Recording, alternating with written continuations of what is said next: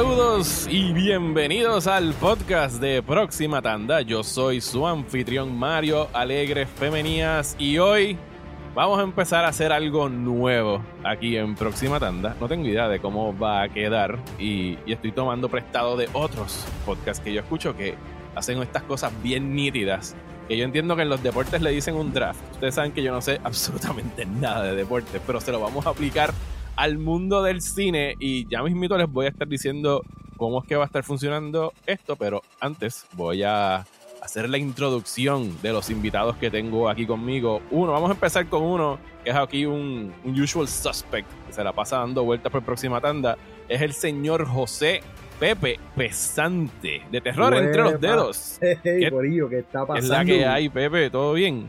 Saludos Mario, todo bien mano, aquí bien chévere, eh, respondiendo a tu invitación para este draft, yo tampoco sé un divino de deporte, así que Pero yo sabes me que estoy hay unas dejando cosas llevar. que se, sabes que hay unas cosas que se llaman drafts. Y sí, sí, dice, algo "No". así, algo así, así Ajá. que yo me dejo llevar, me dejo llevar, así que dale. Pero, vamos mira, allá. Pepe, yo creo que es hora de que invitemos aquí alguien que sepa de deporte. Por favor. Así que eh, otra de las personas que tenemos aquí invitadas, tengo dos invitados con quienes no grabo hace mucho tiempo. Eh, long time listeners se acordarán de un pequeño podcast llamado Cinemánico.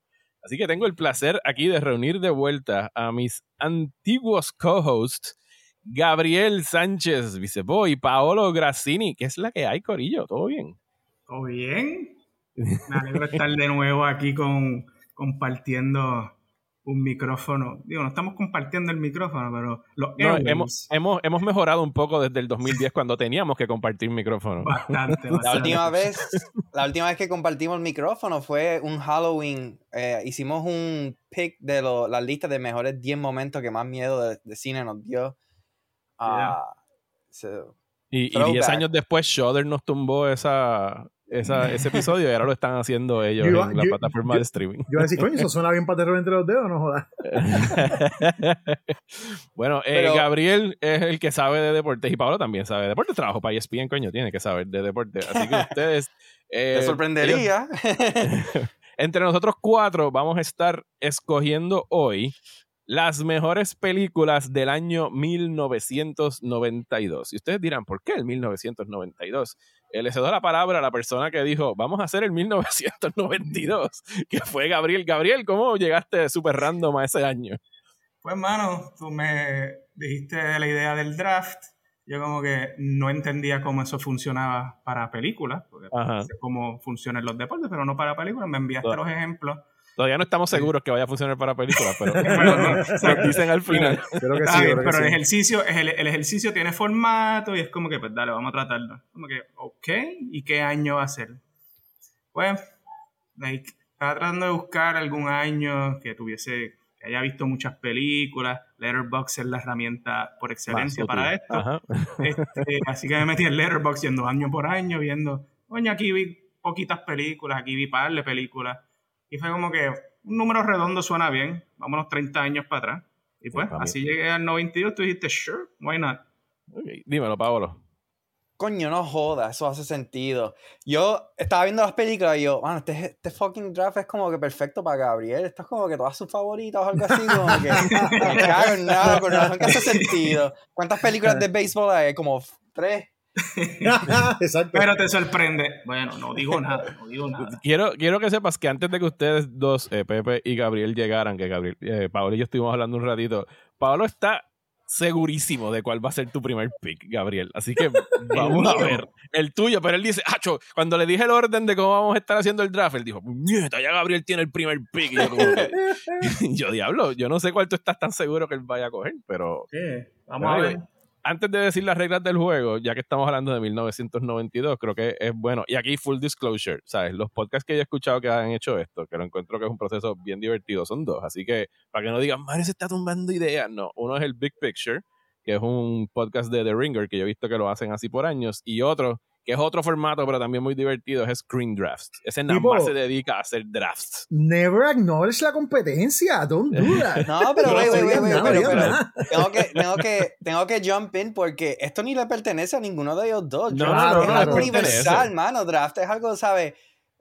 Pu- tú puedes hacer draft de, de frutas, de supermercados, de Sí. todo. Este, Tú has estado haciendo amo este draft toda tu vida. Tú estás haciendo draft toda tu vida. Cada vez que te sentabas con tus panas y empezaban, ocho, tal Sí, película es la mejor película Sí, de fulano. No, tal Ah, película. bien. Es un draft. Ah, es, es nada más porque sepan que alguna de las reglas que estoy cogiendo, pues dije, coño, esa regla funciona. Claro, para claro, claro, Así claro. que nada, para que entiendan. Pero antes de decir las reglas, yo creo que es un buen momento para pausar y vamos a empezar. Entiendo que en orden de edades, pa eh, Pablo, tú eres el baby aquí, porque yo creo que tú no has cruzado el cuarto piso todavía. Gabriel, ya tú tienes 40 años. Yo no estoy perdido en las edades aquí. Sí, más uno. Ok, más uno. Ok, Paolo, ¿dónde tú estabas cinematográficamente hablando, maybe? En 1992. Pues yo estaba, fíjate, haciendo memorias bastante grandes. Yo estaba Alan Menken. Alan Menken me estaba guiando. eh, y los DT El compositor de. Disney, para quienes no sepan quién es Alan Sí, Menken. sorry, sorry. El, el- el- la, yo, lo que, la persona que yo digo que es la segunda persona más importante en la historia de la compañía de Disney después de Walt Disney es Alan Menken y Howard Ashman, los, como, los- como un combo. Y ya, yo soy de los eh, late 80s, 90s child, eh, de esos VHS de Disney. ¿sabes? Eso para mí fueron mis, en verdad, mis primeras películas, ¿sabes? Esas las tenía. Tú tenías el, la introducción ese de tu ni ni ni ni and now our feature presentation los cassettes blancos de los Exacto, que dices no, exacto, ¿sabes? Yo, yo estoy brainwashed para sentir ciertas cosas cuando yo escucho ese sonido y ya, eh, me recuerdo que no no, en 92, pero después eh, celebré un cumpleaños yendo a ver Lion King. ah, so, Yo yeah, en esa, esa era la onda que, que yo estaba también, Ninja Turtles, la película, eh, no, no es 92, pero eso es 91 o 90. 90 Ah. eh, Ninja Turtles creo Ninja Pero, Turtles. pero poco a poco en el draft voy a hablar también, también, you know, yo no tenía parental control, yo veía lo que quería y en el 92 claramente estaba viendo cosas y decía, wow, so yeah. Qué bueno que mis papás no están en casa hoy para vangarme viendo esto.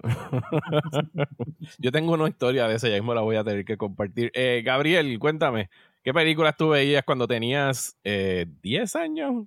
Eh, 11 Once. años. 11 años. 11. ajá.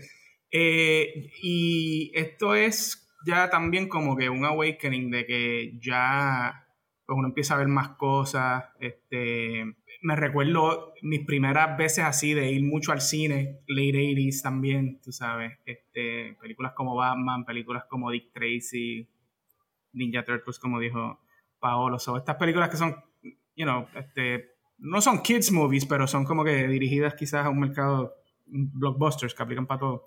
Ajá. Pero ya aquí, pues ya yo estaba empezando, ah, pues me gusta este tipo de cosas, me gusta este tipo de cosas. Y me acuerdo que eh, eh, eso es un momento bien grande de eh, el canal E. Ajá, este, Entertainment. E! Entertainment Television. Ajá. Y- Pero cuando y daban daban- trailers y cosas de esas Ah, por eso es que tenían programas de trailers nada más. Ajá. Coming Attractions, tenían como que behind the scenes. ¿Tú puedes imaginar un concepto más descabellado que un programa de televisión de trailers? ¿Sabes? Eso ahora mismo es una noción de, de- de una realidad alterna. Yo lo vería ahora, en verdad. Este, y, y los behind the scenes que daban, loco, son las cosas que ahora uno ve en en los bonus features en, en, tú sabes, En YouTube, Music ajá, que lo sacan. en ahora YouTube, es verdad, ya todo streaming. Este, pero antes era como que high true viendo cómo se hacía tal cosa, los efectos especiales, particularmente de par de películas que de este año y que aparecerán en algunas de las listas. Eh, so, tengo esa memoria, tú sabes, bien clara de ya estar más involucrado en no solamente ver lo que fuese, sino saber más de dónde venían, cómo se hacían, este, este, conocer cómo era el marketing y toda esa pendeja, Ujú. ¿sabes? E- Era Sí, bien eh, interesante. Ya era una noción mayor, más allá de me gusta el cine, ahora es como que me gusta el cine y cómo funciona el cine. Exacto, Más exacto. o menos ya para esa edad. Sí. Eh, Pepe, ¿y tú? ¿Qué era de tu vida en 1992? Yo no tenía todavía un fandom de cine súper definido. Yo era el que, déjame ir al videoclub a ver qué encuentro, tú sabes. Y entonces, pues, no tenía cable tampoco, o sea, yo todavía no había, no me había topado con, con cosas como IT, esas cosas, ¿sabes? Eso yo, eso lo vine a tener después, en el 94. Pero en el 92, que es a 30 años atrás, yo tenía, yo tenía 16 años, yo estaba en high school todavía. Y entonces estaba, este, estaba des- desilusionado con el horror en ese momento, porque las cosas que veía eran todas esas cosas straight to video que eran malas como loco. Y entonces, este, gra- gravitando hacia, pues, lo que salía en el cine, Y básicamente era más como, tú sabes, en, en, ese momento, en ese momento, el cine tenía como un segundo plano en mi vida. Yo estaba bien envuelto con la música en ese momento. Yo era metalero, estaba metido en el, ¿sabes? Eh, ¿cómo se llama? Comprando case cuando podía, intercambiando con los panas, haciendo mixtapes, tú sabes, eso era más mi fiebre. Pero, pero en cine, verdaderamente, yo creo que todavía no había desarrollado ese amor, así que como que lo vine a coger después, tú sabes. Una vez empecé, una vez salí a high school y empecé a trabajar en el de media y tuve más acceso a, empezar a comprar mis películas, ahí fue que empecé como que eso fue lo que avivó y eso efectivamente pasó eh, un año después, porque yo, mi primer trabajo fue en el 93 en Specs cuando tenía 17 años y ahí fue que yo arranqué y entonces pues ahí pues entonces empecé a comprar, empecé a ganarme mis chavitos y empecé a comprar mis propias películas y ahí entonces empecé a desarrollar esa cosa de como, ah, este director me gusta y esta, este actor me gusta y quiero seguir viendo cosas de él incluso hasta leyendo entonces más como que, ¿quién escribió esto? O sea, porque tú empiezas a escuchar el diálogo que te gusta y dices, no, ¿verdad? Hay una cosa que se llama screenwriter, que hay alguien que tiene que escribir esa freaking película, a buscar a ver quién es. Y ese tipo de cosas, eso, eso vino después, pero, aquí todavía estaba en, en como mainstream, pasajero del mainstream mode, yo estaba. Sí, no, yo, yo definitivamente también estaba en esa hora de que en realidad yo dependía mucho obviamente no guiaba, tenía 12 años, pero mi papá, yo, o sea, toda la vida eh, ir al cine era una cosa que hacía mayormente con mi papá. Y era cuestión ir de, yo quería ir todos los fines de semana al cine, no me podían llevar todos los fines de semana al cine, pero hay algo importante que sucede circa 91, 92, y es que al lado donde yo vivía, por ahí por Río Piedras, abre el blockbuster de La Piñera. Y eso mm. fue como que un mundo de cine, porque entonces la, la, costumbre se convirtió en que mi mamá iba al supermercado, creo que era un pueblo, que estaba en Montemor abajo, todavía está ahí. Eh, entonces era como que, por favor, tírame en Blockbuster, vete a hacer la compra y cuando estés bajando me buscas. Y entonces, pues yo tenía ahí por lo menos una horita para dar vueltas por el Blockbuster, para, yo era de los que me paraba al lado del buzón de entrega, para ver si llegaban ah, las películas que yo quería ver. Y había veces que yo podía estar, como vivíamos cerca, yo le podía decir a mi mamá, déjame ahí. Y uno de los empleados te llama cuando ya yo tenga todo lo que quiero. O sea, el blockbuster era mi cuido. Básicamente, por las Ni tardes. el blockbuster, el buzón, el buzón. Yo estaba en el buzón parado y iba con una lista y ya me conocían y de seguro tienen que haber dicho, este jodido chamaquito de mierda, puñeta, ¿por qué no los dejan aquí? Yo estoy seguro, porque si yo hubiese tenido 22, 23 años trabajando en blockbuster, yo estaría encabronado de que me dejaban el jodido nene ese pile mierda a joder con las películas que querían ver. No iba al cajero y decía, mira, eh, hoy no, nadie va a entregar nada de esta película, como que se supone. Sí, mano, hay, tres que vienen. Mira, mami, este, dame como una hora a ver si la traen. Y ahí y jodiendo, como que, mira, cabrón, hace una hora que no cheques el buzón allá afuera, o sea, manden a alguien. Sí, debe haber sido insoportable. Como, persona que, más adelante en esa década trabajó en Blockbuster, puedo decir que eso es completamente cierto. Yo hubiese estado, este cabrón, que mucho. Oye, porque se paraban ahí y empezaban, ¿y esa que cayó ahora? ¿Es la que estoy buscando? Yo, cabrón, dame break. Todavía tengo que cogerla, chequear si tiene rewind, darle check-in. No me jodas, brother. Y seguía, y esa, y esa, y esa. ¡ah! Tú sabías pues quién, quiénes empleados estaban encojonados contigo, porque tú es como que, mira, llevo esperando por Titanic como dos horas, llega, está en el rack y le empiezan, sabes, que la tenían que acomodar, no podías tocarla antes que la acomodaran en la fila. Es como que, loco, tú sabes que llevo esperando, dámela. No, no, no, te la ponen lejos, lo más lejos donde tú estás para que alguien te la coja y tú como que diablo. Gracias.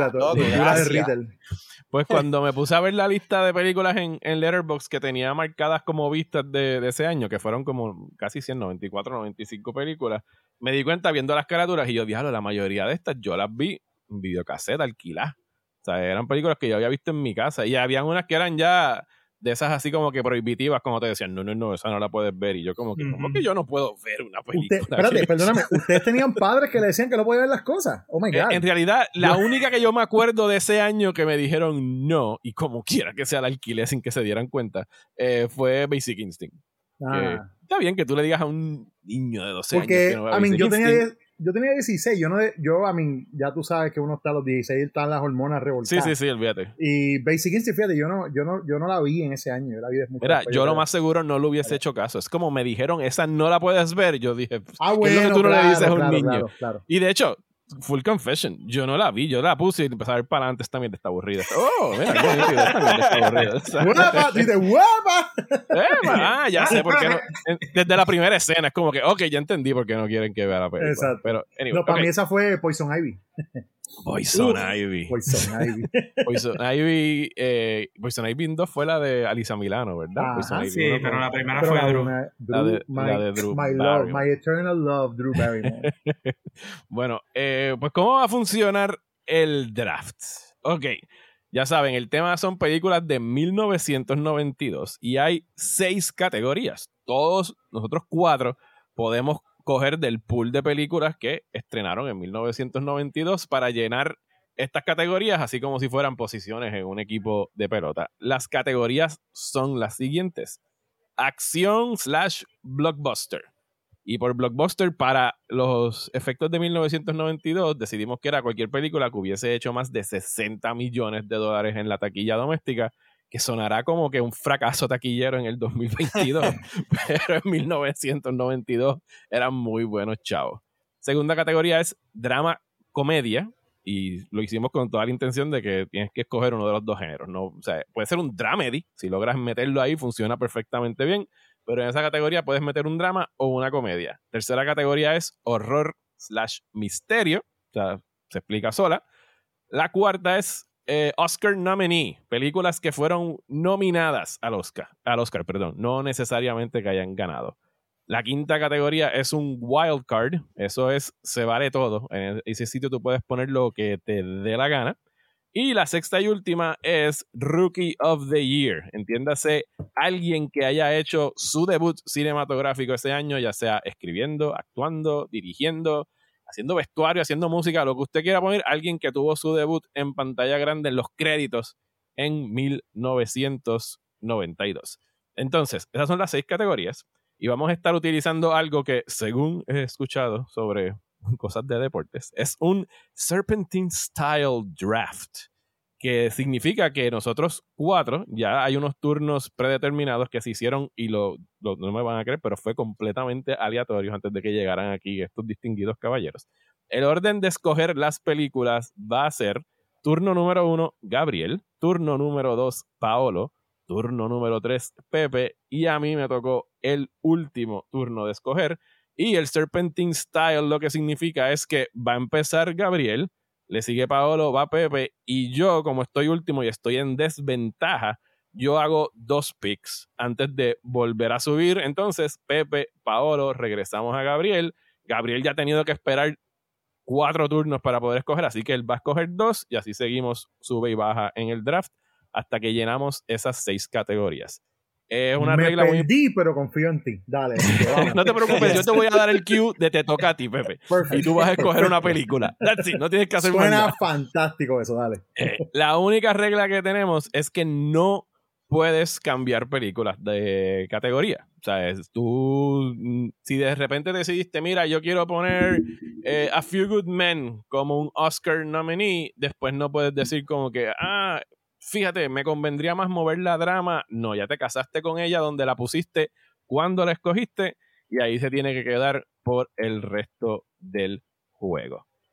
Entonces, yo creo que sin mayor preámbulo, ya estamos llegando al 20 minute mark. Si todavía hay personas escuchando, vamos a empezar confía, confía, con, confía. con el draft como tal. Así que, como dijimos, el primer turno es del señor Gabriel Sánchez Vicebó. Vamos, Gabriel, tu primer pick para vamos a el ver, draft. Gabriel, vamos a ver.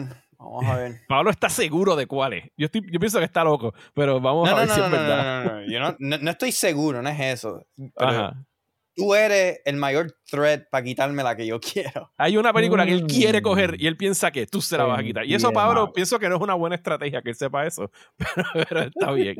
Ey, esto es para el contenido. No es una buena estrategia para mí, pero. Ok, pues, que, wow, de- building it up. Bien cabrón. Este, Y ahora de repente, Gabriel. ay, los voy a decepcionar todos. Este, nada, todo el mundo sabe que en sí no, no embuste. Este, Ey, ey. Mira que estamos en el Brender Fraser Essence. ah, verdad, Con- el, con el. Fraser Essence. El Fraser Essence. Y hello, en sí no man tripea. No, Pero no. está brutal. De- déjame empezar, ¿verdad? Con, con cómo, cómo es este proceso, porque no, no, no le he dado, tú sabes, Eso es parte del game. Dale, habla de tu thought process. porque aquí hay par de cosas. Son las películas que más me gustan, pero también son las películas que quepan dentro de las categorías. Este, películas que yo pienso o sé que ustedes van a coger, como la número uno mía, que yo sé que uno de ustedes lo va a coger inmediatamente. Exacto. Este, So, ha- hay estrategias eh, Claro, eh, siempre Vendra. y pues yo no, no es una estrategia bien thought out, pero pues hay un, hay un pensamiento en los drafts de, de béisbol particularmente que you just pick the best talent that's available. Olvídate de tus necesidades como equipo, olvídate de ah, este, Necesito un pitcher, necesito un de esto. No. exacto. Escoge lo mejor que está en la mesa. Correcto. Yo no sé si voy a hacer eso. Pero la que voy a coger, tenemos que tener una discusión también Wow. de categoría. Anda pa'l carajo, ok. Diablo. En, Porque en yo la quiero saber discusión. si esto. Si ah, tú quieres preguntar si cae en una categoría. Sí, porque esto va. eh, esto es. Porque yo no sé si ustedes la van a aceptar como esto. Ok. La película es Twin Peaks Fire Walk With Me. Este cabrón. Exacto, sorry. este. Y la. e- Eso fue para ti. Ahora Mario. me quitó la mía, no la tuya, cabrón. Exacto. Pero está bien, dale. Este. ¡Uf! ¡Uf! Ajá. Y si esto lo podemos tirar bajo horror, misterio. Esto es misterio. Sí, yo. Es misterio. Sí. Es misterio. donde Pues yo la tenía seguro, claro. Es, es misterio y al final es Tiene- bastante horrorífica. Ay, cabrón, esto es- sí, por eso. Esto es horroroso de muchas maneras. Eh, mira, yo tengo. Mala mía, Mario. Y yo sabía que esto era, ¿sabes? Hello. Sí, no, a la que yo. Y para que, pa' que tú veas que sí fue random el, el turno. Sí, Cuando sí. yo vi último dije, me jodí. Se me, me puedo despedir de esta, esta y esta. Yo, yo estaba entre dos, este, pero no voy a mencionar la otra, obviamente. Eh, No, no digas, no, eso. Y nuevamente, Twin Peaks no es mi película favorita del 92. Eh, a- actually, yo tengo hasta reservas con esta película, pero es Ajá. innegable, tú sabes, el impacto que tiene eh, y, sabes, los momentos cabrones que tiene y pues lo que significa para posterior, tú sabes, no la puedo desamarrar de Season 3, ¿me entiendes? So, de, de- de The Return. So, yo no la vi, obviamente, cuando salió I Didn't Know Shit este, de Twin Peaks. Este, estaría cabrón que a los 11 años yo estaría bien pendiente. Mm, mm, va a salir una película más de cool. Peaks, tengo que ir al cine. 11 year old más cool ahí. Mami, mami, me llevas a ver la nueva de Lynch, porque quiero ver que. este. Pero la vi mucho después. Inclusive, o sea, vi los primeros dos seasons. eh, después, ¿sabes? En college, me gustaron. Pero no vi Firewalk With Me hasta que salió el Criterion Release. Sí, Este, hace 5 o 6 años, algo así, por ahí fue que salió. exacto. Poco antes de, de, de The Return. El año antes. Sí, yo debo haberla visto por primera vez más o menos para esa época. Ok. Y fue como que e- esto no es esto no es Twin Peaks. Que, no es- porque es dark con cojones, es, tú sabes. Bueno, es Twin Peaks. Es, Pues claro. es, es Twin Peaks en el sentido de que es Twin Peaks hecho para el cine. Y de hecho, memorablemente, la primera toma de la película es alguien smashing a television. Que era como que, ok, esto ya no es televisión, gente. Aquí yo puedo hacer lo que me dé la gana. Y it gets really fucking dark, really, really fast. really, really fast. Este, y, confounding más que la puta serie, pero exacto. Desde el principio te dice como que, ay papo, deja que no trates de entender esto inmediatamente porque you're not gonna get there. Este, nada, no voy a hablar mucho, te voy a dejar a ti hablar Mario porque yo sé que tú quieres hablar de esta película. No, no, no, relax, o sea, no. Él la coge, pero tú puedes hablar de ella.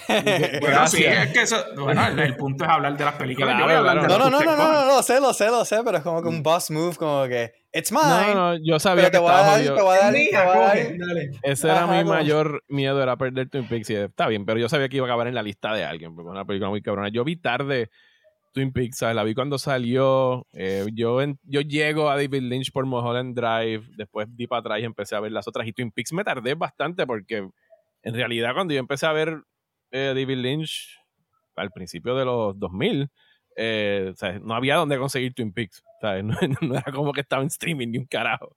Y o sea, yo, yo, después de ver Mulholland Drive, que me obsesioné con el tipo, después de odiarle en el cine, era como que esta jodida película, qué mierda de película, y tres días después, porque yo sigo pensando en esta mierda de película, ¿sabes? Y era como que, ok, pero espérate, había algo ahí.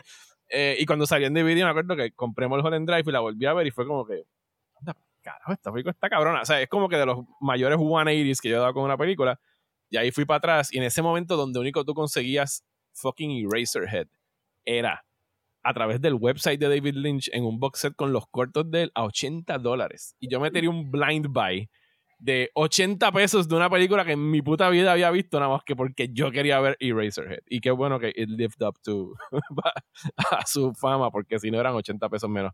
Pero Twin Peaks está muy cabrona. Eh, es una película excelente. Me acordé mucho de ella esta semana viendo eh, Blonde, la nueva película de Andrew Dominic sobre Marilyn Monroe, que no es exactamente acerca de Marilyn Monroe, pero es porque tiene un, un descent into madness bien similar, pero pienso que David Lynch hizo un mejor trabajo, pero ya después estaré hablando de, de Blonde. Eh, para que tengan una idea, en 1992 alguien que no fue fan de esta película fue uno de los mayores bocones, pero un lovable Big Mouth, es el señor Tarantino, que famosamente dijo en Cannes, cuando él estaba presentando su película, que David Lynch has disappeared so far up his own ass that I have no desire to see another David Lynch film. Eh, ese cabrón llegando con su primera película.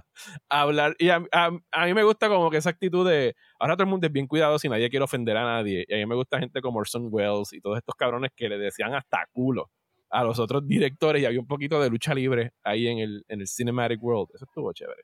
Pero, pero sí, yo sabía que yo iba a perder Twin Peaks, so. Está bien. Está en buenas manos, no hay problema. Yo vi Twin Peaks Firewalk with Me por primera vez en la pandemia no estaba en el mood. No.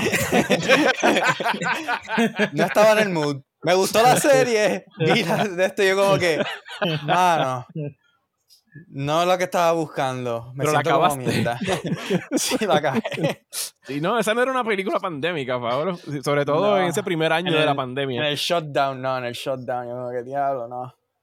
Eh, Pepe, algo que decir de Twin Peaks, porque a lo mejor si vamos a estar 10 minutos por película, esto va a durar por siempre. No, bueno, pero el no, primer ay, pick, el primer pick. Yo no voy a decir nada, yo no voy a decir nada de, ni, ni de Firewalk ni de ni Twin Peaks en general, porque yo soy un very, very eh, rookie con lo que tiene que ver con Twin Peaks.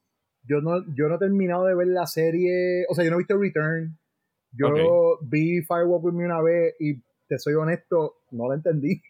o sea, Claro, no, no. entendí lo que Si estaba no, viendo. si no había acabado, si no habías acabado Twin Peaks, yo te puedo entender Exacto. perfectamente. So- so y aún viéndola, aún viéndola, Bueno, te puedo claro, entender claro. que no sepas qué carajo So, está pasando. verdaderamente no, no, pero reconozco que, o sea, lo que, reconozco que cuando la vi, lo que vi estaba bien interesante.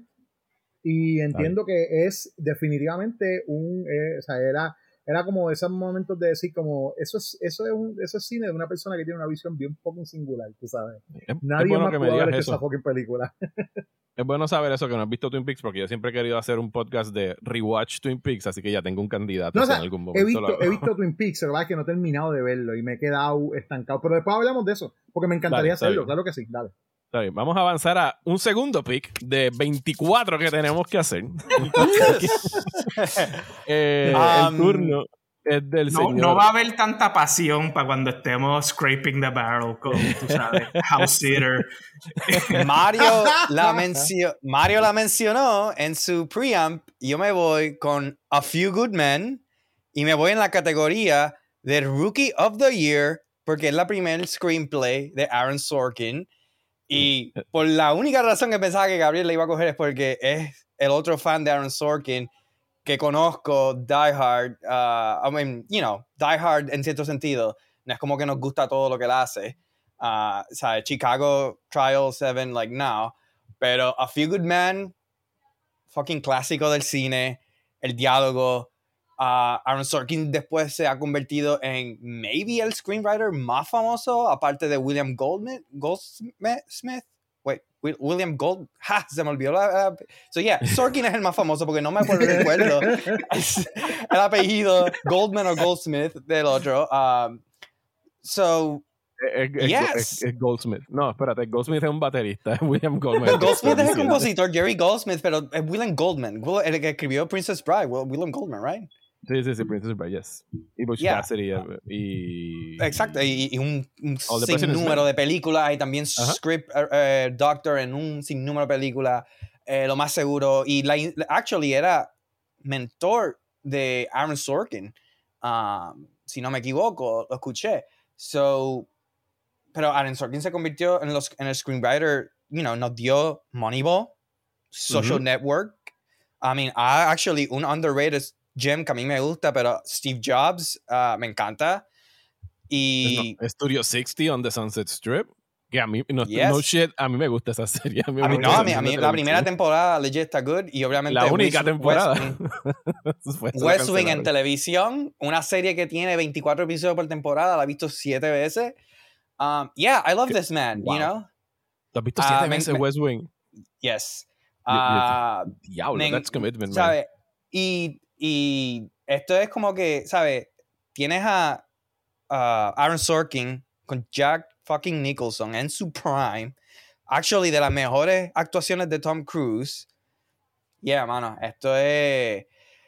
Este es el pinnacle para mí del na- del año 1992. Si yo tengo que describir el 1992 en algo, como que it was a good year for dialogue. Y este sits on the top of the mountain. A Few, A Few Good Men fue una que yo volví a ver durante la pandemia, porque ese es el tipo de películas que uno ve en la pandemia, eh, Paolo. Light movies, very fun y rewatchable. Comfort movies. Y sí, man, es una película que yo puedo ver 20 veces. O sea, el Rapid, obviamente la, la secuencia con Tom Cruise y Jack Nicholson al final es un clásico, pero el resto de la película está al mismo nivel, ¿sabes? Y de, de los papeles favoritos míos de, de Tom Cruise, ¿sabes? Few Good Men está, es un excelente pick para Rookie of the Year. Bueno, eh, o sea, yo, yo la tengo, yo la tenía entre mis top y yo entiendo por qué Paolo pensaba, porque fácilmente se pudo haber ido en el primer round si me hubiese tocado el número 3 o 4. A, a- a mí me encanta la película porque también cre- creo que es de las películas que más he visto, porque si la dan por TNT, si la daban por TNT, papo, yo iba a verla, tú sabes, porque la Te repetían chupa los con anuncios, te chupa los anuncios. Dice, esto vale la Este, pena. Y sí, o sea, Cruz, Nicholson, Demi Moore, Kevin Pollack, Kevin Bacon, fucking Kiefer Sutherland, super gung ho, este, JT Walsh, Dios lo bendiga y lo tenga en paz. Este, ese cabrón siempre que entraba a una película, era como que, yeah, te voy a escuchar. So, yeah, anyway, sí, soy fanático de Sorkin para ciertas cosas, pero para otras le quiero meter un batazo en la cabeza. Pero para esta me gusta. I mean, yo So, sé que no good- te gustó good Being the Ricardos y y no te tengo que preguntar. You know, I, I ver, know. Es No, que no, no, Sorkin, Sorkin Yo no la he debería visto tampoco, Dios, yo no vomitivo. Yo la vi. Vomitivo. Sorkin debería quedarse escribiendo. Como director, mm, mm, no pienso que esté ahí. Y está como que en esta racha de que yo soy un writer-director now. Y es como que, cabrón, vete a escribir. Dale tus guiones a good directors. Y, que y hacerlo hablando de people up their own asses, tú sabes. Señor Pesante, usted es el próximo en el turno. Bueno, ¿Cuál es su primer pick y en qué categorías va? mi primer pick es una película que está near and dear to my heart y que es ese tipo de película que da eh, la, la situación que tú dijiste, ¿en qué categoría la pongo? Porque tiene todo, es un, es un popurrí cinematográfico y es la película que de alguna manera u otra se ha convertido en probablemente una de mis favoritas de esa trilogía original. Eh, estamos hablando de Army of Darkness. Pero en la categoría que la voy a poner, no es en horror. ¿Dónde va? No la voy a poner en acción tampoco. La voy a poner en comedia, mano. Porque para mí esa película es una excelente comedia. Como comedia Es- es- fenomenal. Es, es la más cómica de Es las la tres. más cómica de las tres, Sí. exactamente. Precisamente por eso la pongo en esa categoría, porque para mí es la más graciosa de las tres. Este, mano, ¿qué te puedo decir? Es, este, Raimi, eh, tú sabes, dando rienda suelta a la, a la cosa más loca que ha hecho con esa franquicia, este, trasladando a los Deadites al medievo, este, indulging en su Dungeons and Dragons fantasy, tú sabes, este, steampunkish, este, tú sabes, es una, es una película que tiene tantos elementos tan locos y que em, de- yo odio yo odio esa frase que dice in paper it shouldn't work o sea como que es el tipo de cosa que dice cuando tú la juntas, dices esto no debería funcionar pero es verdad es que no debería funcionar. Es, co- es- comedia horror acción eh, de un tipo que estaba batallando unos unos demonios y se fue por un eh, por un por un portal y cayó en el medievo junto con su carro este eh, le falta una mano Estoy imaginando el pitch en el ¿Entiendes? estudio, como que de esto se trata. Ajá. Exacto. Eh, es- eh, eh, parece el, el- sketch de, de, de esta gente de Gremlin 2, ¿tú me entiendes? Ajá. El sketch de, de, de, de Key and Peele. Es, es algo así, es una película bien demente y es tan entretenida, man, es tan entretenida. Es el tipo de película que yo puedo ver cuando estoy, tú sabes, quiero ver algo que me divierta, cuando estoy este, sencillamente down y quiero como que ese pick me up, esa película siempre tiene algo, tú sabes. Este, lo, lo, los- los- las- cuando se divide en cantitos este tipo, o sea, la- el, el doble del el evil, el evil Ash, este, Yo Chivich, let's go, tú sabes, este, la, el This is my boomstick. Hay tantas cosas en esa película que están geniales, tú sabes que Army of Darkness tiene que estar en este, en este pick obligado. Army of Darkness. Otra película que vi durante la pandemia, repito, Pablo, Yes. porque this is the type of shit. Hey, hey, Exactamente. hey, yo, yo vi Singing in the Rain. I Sí, got no, it. Pablo, okay. ¿qué más viste? Mira. Pablo, ¿qué más viste en la pandemia? Pues vi Showa. Eh, La, pan- la pandemia, la pandemia fue bastante larga. We all went through like, okay, quiero happy, Vi- pero como que hoy me siento como que I want to embrace this shit. Let's go dark. Me tiré un maratón de Bergman con Von Trier. Eh, eso fue lo que Pablo estuvo viendo en el primer año Yo de la vi- pandemia. en la Jugando pandemia chess vi- con alguien imaginario ahí. En la pandemia vi The Devil, Salo, este, Fíjate, yo, yo soy la persona, hablando mierda, el primer día del lockdown lo que yo puse en casa fue Contagion.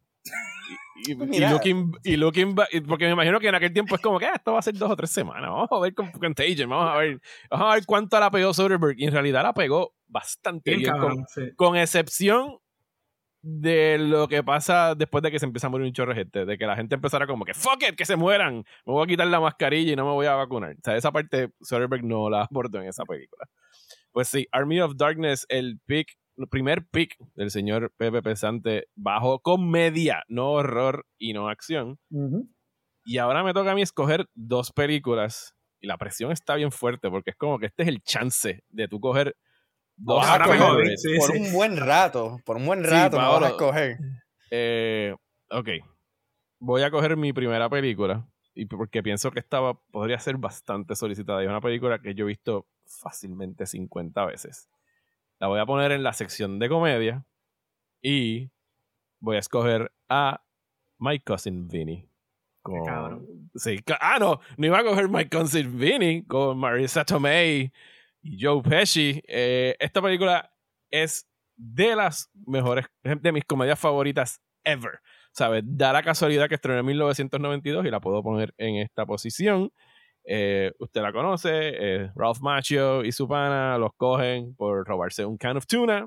No es por eso que los cogen, los cogen por asesinato, pero ellos piensan que es por eso y tienen que llamar a su primo, que es my cousin Vinny, a que los venga a defender, que en algún momento leyó un libro de derecho y los llega a defender. Y el, la combinación de Joe Pesci con Marisa Tomei, que yo creo que es la primera vez que todos nosotros vimos a Marisa Tomei en algo probablemente, y por lo menos yo, speaking for myself, flechado de por vida con Marisa Tomei en ese papel en el que ganó el Oscar. Esto pude haberlo puesto en Oscar nominee y en Oscar winner, pero no, no la puse. ¿Sabes? Joe Pesci era alguien que yo me imagino que en 1992 la única noción que yo tenía de Joe Pesci, Joe Pesci era he's a funny guy. Tú sabes. Eh, Exacto. él- exacto. Era un funny guy, you're a funny guy. Pero no era por Goodfellas, era porque lo había visto en Home Alone. Sea, que era como que la película más taquillera en 1990. Yo no vine a ver Goodfellas posiblemente hasta dos o tres años después, ya cuando tenía 14, que empecé a ver Pulp Fiction y Kubrick y todas esas cosas, debo haber caído en Goodfellas para ese entonces. Pero en ese momento, Joe Pesci era este tipo gracioso que había sido del pillo en Home Alone. Y aquí en esta película, primero que es ridículamente quotable. Sea, aquí en, en casa la repetimos un montón porque mi esposa fue una que en algún momento durante estos años de matrimonio, de la nada, un día me cae con, con "Ay, yo nunca he visto My Cousin Vinny. Y fue como que, what the fuck. o sea, yo te conozco hace 20 años y como que tú nunca has visto My Cousin Vinny. Y de ahí para adelante, sea, eh, la, hemos visto 50 veces más. O sea, a ella también le encantó la película. Así que sí, en comedia, My Cousin Vinny, como dijo ahorita Gabriel, digan lo que les dé la gana porque es mía. I love it. O sea, este, me, me, la robaste porque eh, o sea, ¿La tenías en comedia también? Sí, la tenían comer. Bueno, actually, o sea, yo no, yo no tengo donde nada. Cayera, donde cayera. Exacto. Yo estoy ahora mismo. Hay, hay, algunas que tienen múltiples. Gabriel, yo tengo un Excel sheet con las categorías puestas aquí frente a mí, donde los voy a escoger. Es un buen pick porque la puedes poner en comedia, lo cual maybe es la categoría más floja en 92. So. Sí, no, fíjate, no habían tantísimas comedias buenas en el 92. Es un buen pick. Pues mi segundo pick. Eh, voy a coger esta categoría rápido porque hay mucha competencia en 1992 mm. en horror misterio. Así que considerando que ya Gabriel me, quitó, mi number one pick, voy a coger mi number two pick para esa categoría. Una película que es very near and dear to my heart. Esta sí la vi en el cine. Y yo fui criado en colegio católico. Así que ah, yo toda mi vida he escuchado de que los pitufos eran satánicos y Dungeons and Dragons era satánico y la música metal que yo escuchaba era satánica y yo era como que puñeta, pero yo escucho estas cosas que yo escucho y veo no son satánicas. Y esta fue la primera película que yo vi en 1992 que cuando empecé yo dije, yo creo que esto es satánico. Eh, y si saben cuál estoy hablando, porque la primera escena es con Gary Oldman espetando una espada en un crucifijo que bota sangre.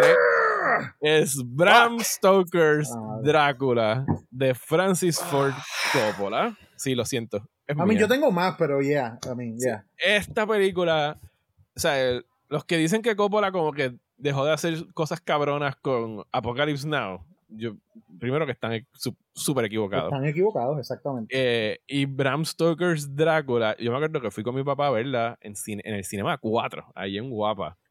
Eh, dudo que haya sido un pick mío, debe haber sido un pick de él, porque él dijo, fuck, eres Drácula. O sea, yo, me ha habido 20 versiones de Drácula.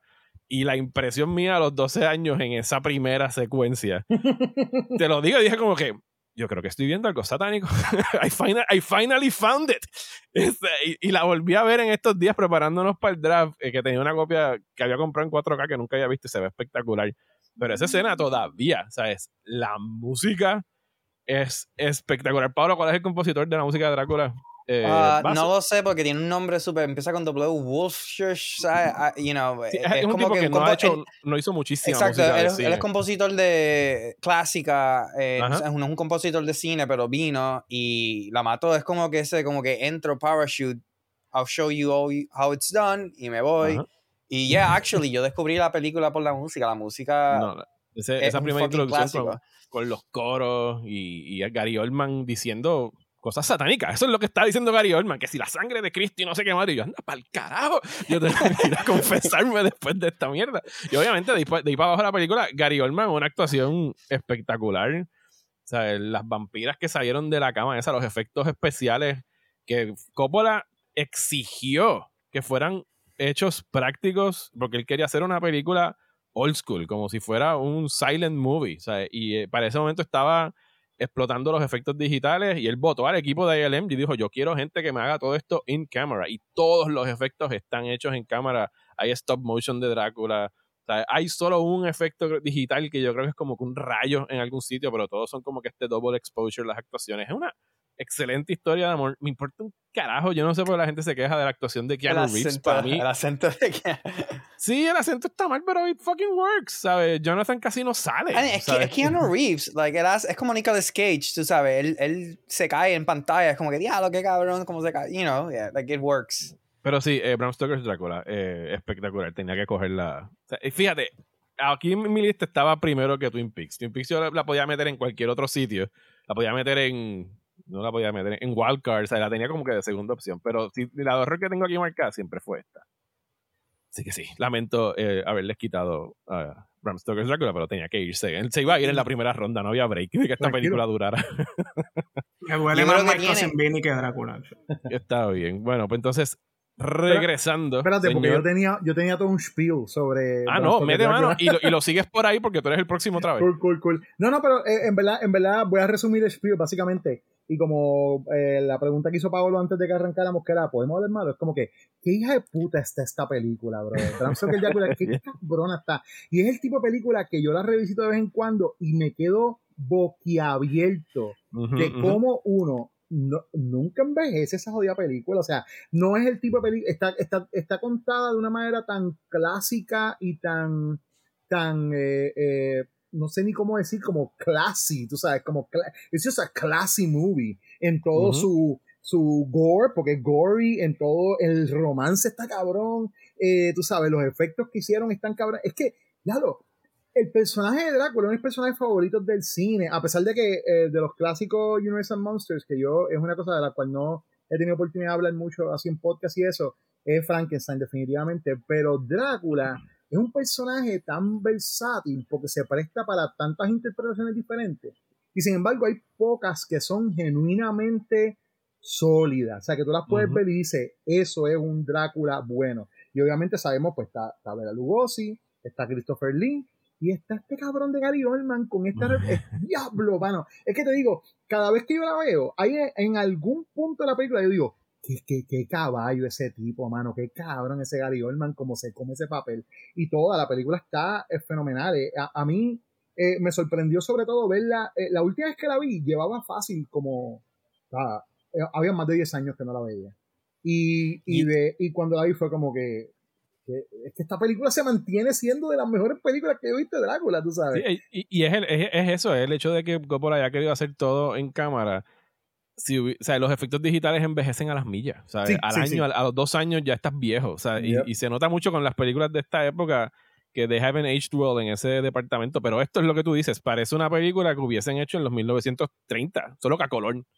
Incluso hay una toma de una hay un momento que hacen como un newsreel footage, que es cuando Drácula está llegando por primera vez a, Londres, que es con una cámara vieja de los 1910 que Coppola tiene en su colección y quería grabar un pedacito con, eso.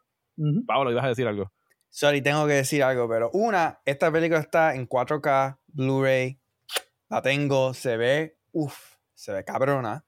Otra, esta película tiene, hands down, mi escena favorita de vampiros en cine que es cuando van a matar a la muchacha que Drácula la convierte y la Amina, no, Amina, y, no, la no, esa es Lucy, Lucy es la, Lucy, exacto, a, Lucy y la entierran, entonces ellos van y cuando entras a este fucking cementerio creepy todo blanco, la tienen en este dress blanco, tú, ay, puñeta, me da y entonces cuando con el contraste entre la sangre y el blanco es eh, yo creo que esa es mi escena favorita de vampiro en cine que yo he visto. Like, ese chunk para mí es el peak de vampiro en el cine. esa escena la filmaron en reversa, que ya se está metiendo en el. O sea, ella salió y la filmaron en reversa, pero ya metiéndose otra vez en, el ataúd y eh, acostándose.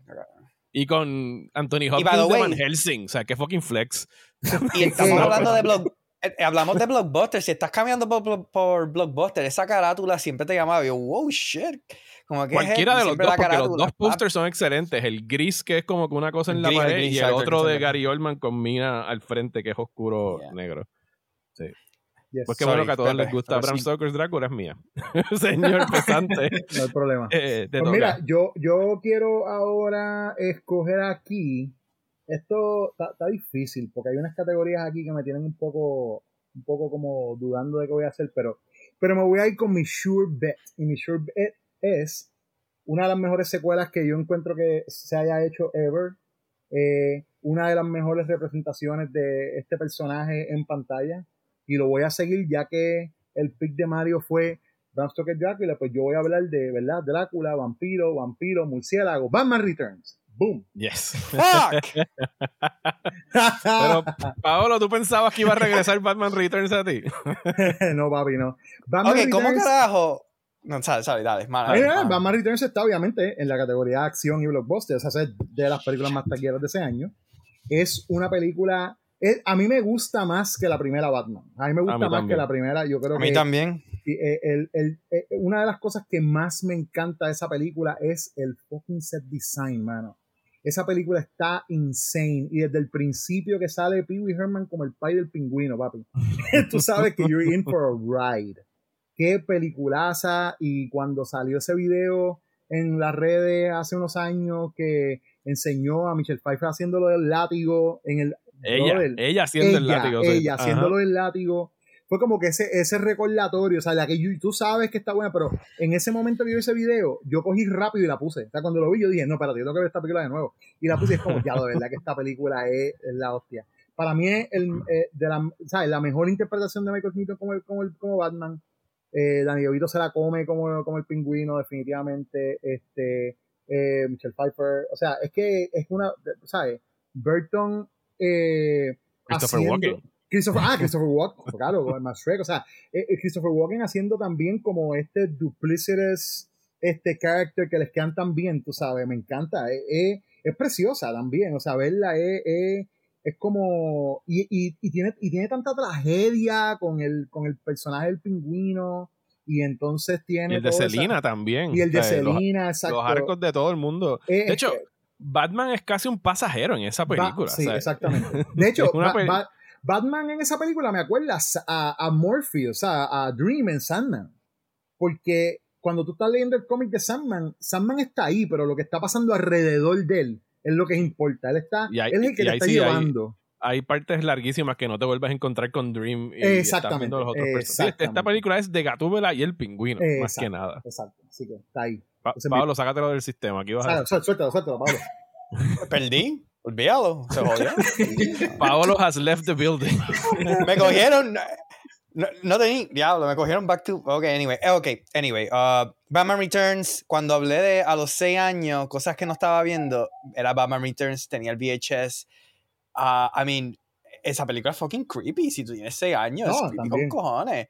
Oye, el Ah, pingüino es fucking el scary. pingüino es de esa mierda, pero también a mí, hasta el día de hoy, esa secuencia de cuando Selena, Michelle Pfeiffer llega al apartamento y se encojona y rompe todo. Y esos son de los mejores cinco minutos de la carrera de Danny Elfman. Está ahí, Sí, el, te- el tema Selena- de Gatúbela musical es el buenísimo. cue de Salina Transforms, ella está con el martillo, clan, y escuchas el coro, tú dices, o sea, eso es donde yo me veía, yo tengo miedo, tengo miedo. Ah, no, a mí, y me encanta todavía, es, ¿sabes? Eh, cuando salió la Batman nueva de Ma- Matt Reeves, hubo mucha discusión de cuál es el ranking, cuál es el ranking, y me quedaba boca abierta de la gente que la ponía tan baja, como que No, Batman top Returns es para un mí, como que, like, top 3 Batman movie fácil. So, sea, todavía a estas alturas. excelente pick, Pepe. Gracias.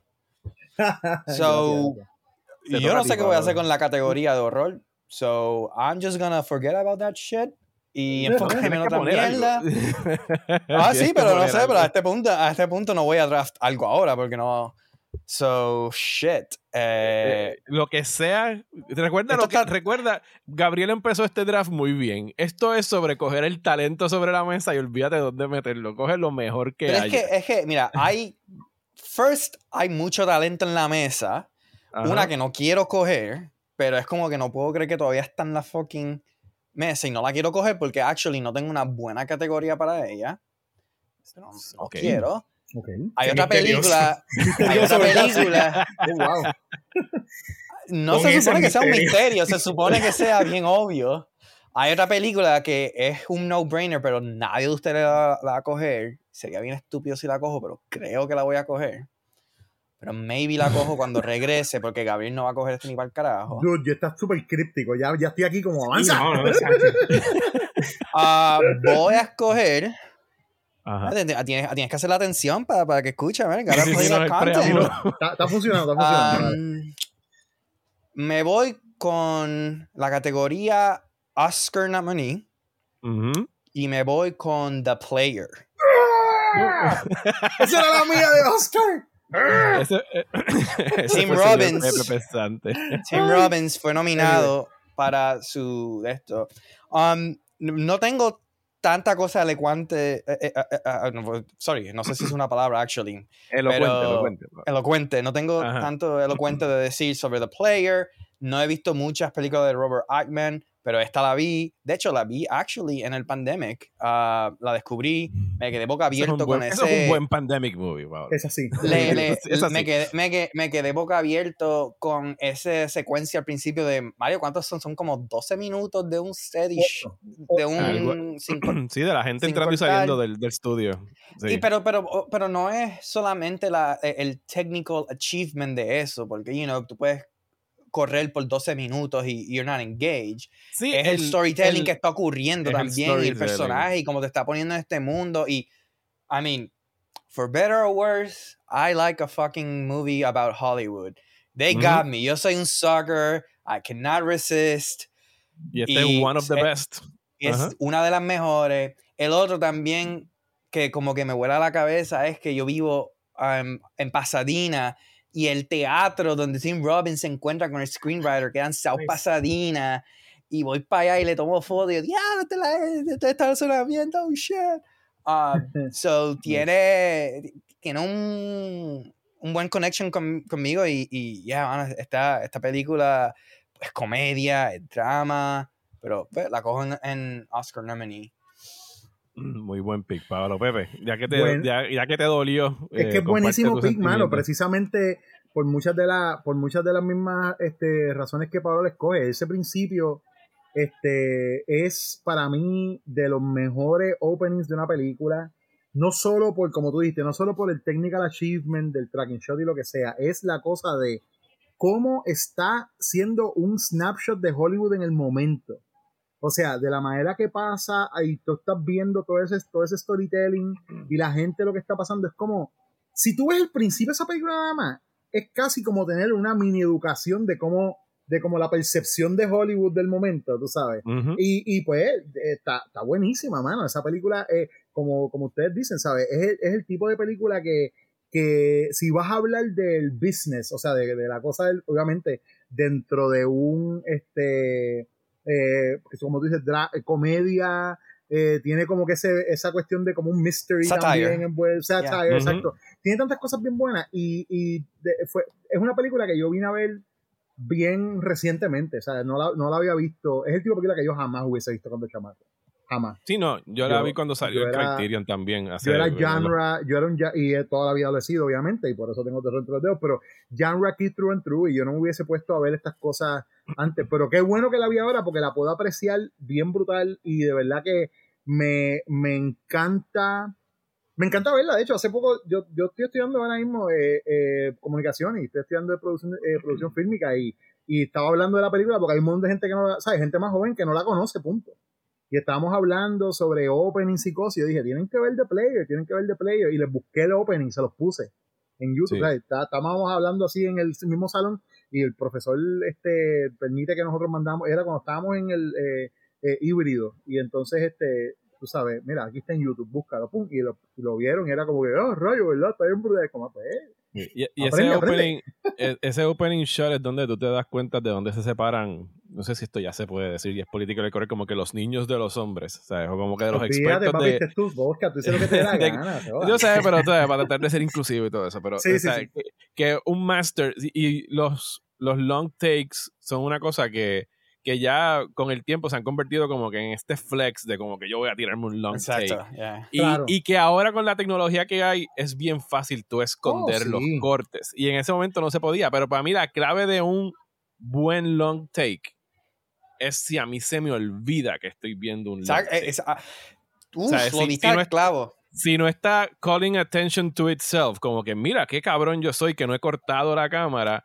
Y aquí Altman lo hace específicamente por lo que ustedes dicen. Él está haciendo storytelling de cuarto en cuarto a través de ventana a ventana. Y en algún momento tú estás tan cautivo del diálogo que al rato es como que, "Anda pa'l carajo, este cabrón no, no ha cortado hace como cinco minutos. O sea, yo estoy viendo la misma toma y cuando la vuelves a ver es como que, diablo, qué cabrón. O sea, el tipo estuvo Yo vi todo la ese película haciendo eso. entera. Yo vi la Ajá. película entera y no me di cuenta. Después busqué en Google y hablaron el, el primer take, algo así que no corta. Y yo, ah, diablo, eh, puñet.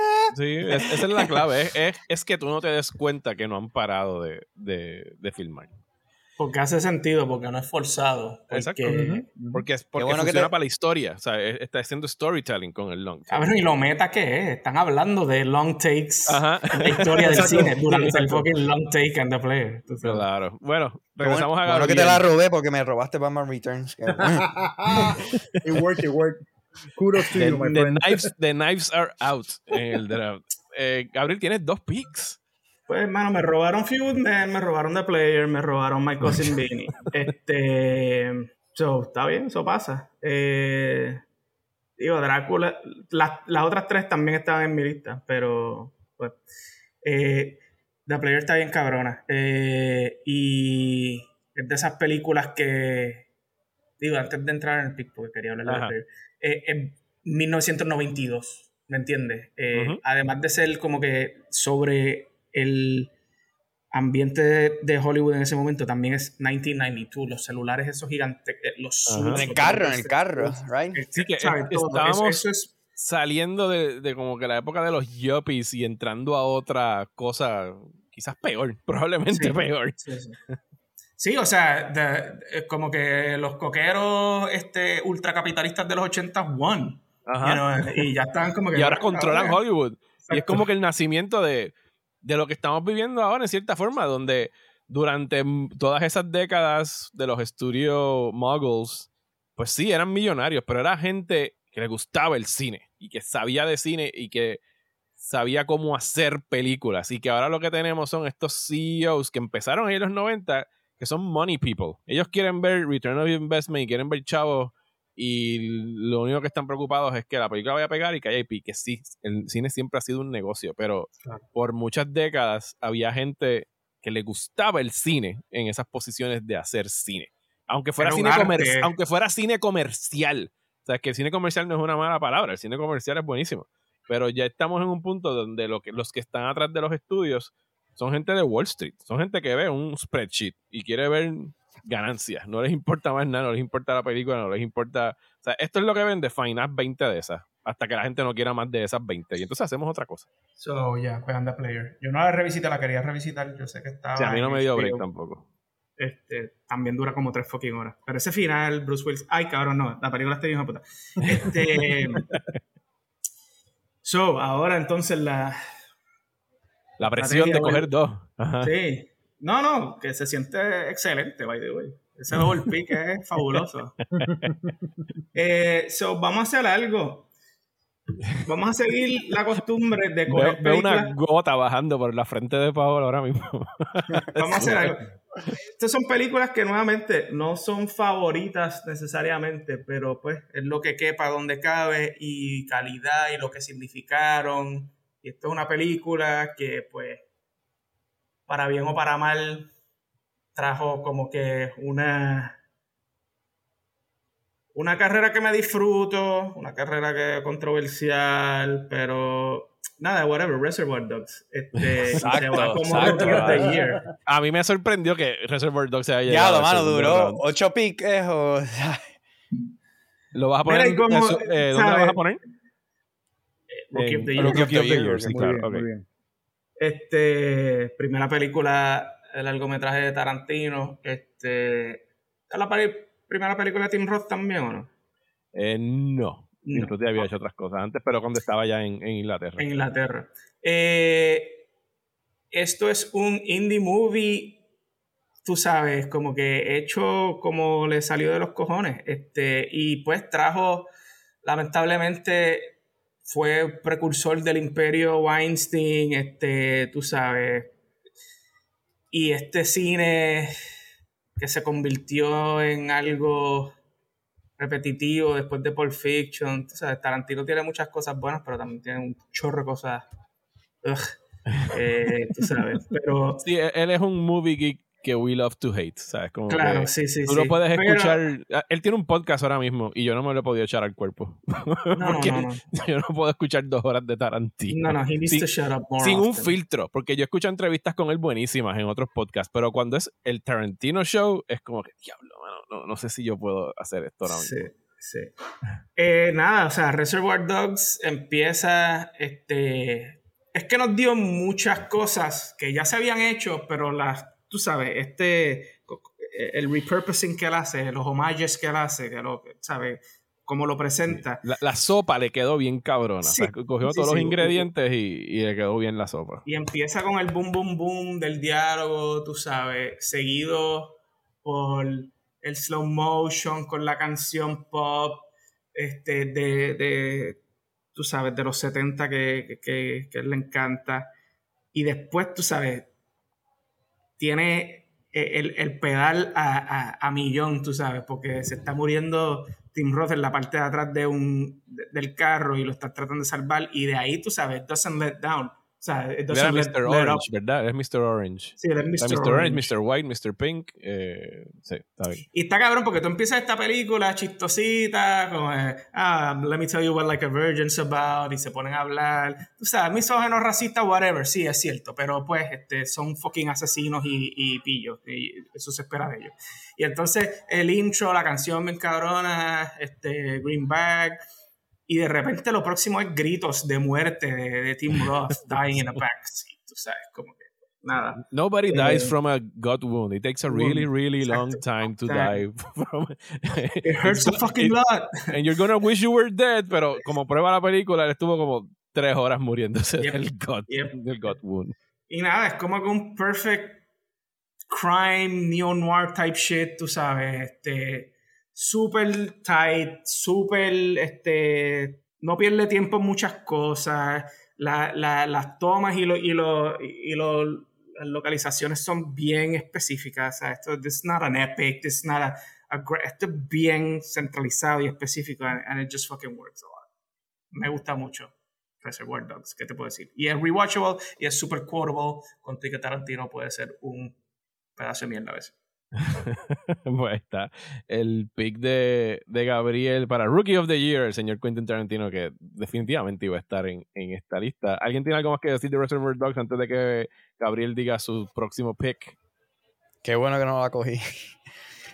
No es Pero que no ¿por me no? gusta, me gusta, es que no la quería. I don't know what it is, no la quería. Está Pero está bien, no es tu película favorita. Tarantino. Ok, está bien. Gabriel, tu, tu próximo pick. Mi próximo pick es una película que yo no había visto, que vi ahora preparándome para esto. Hmm. Este. Y hablando de películas que empiezan, tú sabes, a 500 millas por hora. Ajá. Deep Cover, loco. Yes. este de Bill Duke que cuando yo dije "¿Qué carajo Bill Duke y yo anda para el carajo ese es Bill Duke Bill Duke, el de Predator, Bill Duke. Ajá, eh, entre muchas otras cosas you've seen him in a million fucking things Bill Duke mano Es Mano, un peliculón, es un fucking peliculón. es un peliculón mano y tiene ¿cómo te digo? Eh, hay películas que hacen cosas que son peladas o son como que that's not es que estamos acostumbrados yo creo ahora a de- desde un tiempo para acá a este ultra gritty realistic type Ajá, ajá.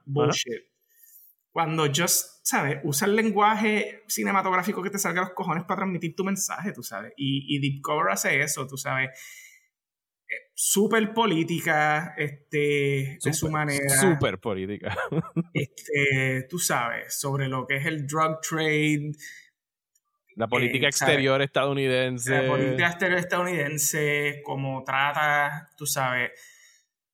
Sí, y, y Gabriel no lo ha dicho, pero la trama gira en torno al personaje de Lawrence Fishburne que está siendo un agente encubierto para tratar Claro, de eh, eh, desarticular Lawrence un- Fishburne es un policía este, de... Lo cabrón es que la película empieza cuando es un chamaquito y su padre es un, es un drogadicto ahí en, Navidad. Ajá. y, y- y, ¿sabes? va a saltar y, y- y lo matan al frente de él. Entonces, así empieza la película. Es como que, ah, ok, pues dale. Este, y él se convierte en un fucking eh, policía que le ofrecen esta. El DA le ofrece. ¿Es el DA? Sí, es el DA. Sí, el. Este, los federales le ofrecen esta posición porque, mira, infiltra esto para que llegue a esto. Y él quiere, pues, hacer. Pero es como la manera que lo manipulan, tú sabes, como que ah, tienes que servir tu comunidad, la comunidad afroamericana, este, así siendo devastada por las drogas. Esta es tu manera de, de eso. Cuando, tú sabes, está todo bajo el control de los que están en el poder. Ellos quieren esto. Pichea, Deep Cover está cabrona. Este. ¿En qué posición le estás poniendo? eh, ¿En qué lo voy a tirar en, en drama comedia. En drama, Porque comedia. esto no es. Cover. Bueno, esto no es acción. No, no, está bien, drama comedia. No, yo no la pondría como acción. No, no, no.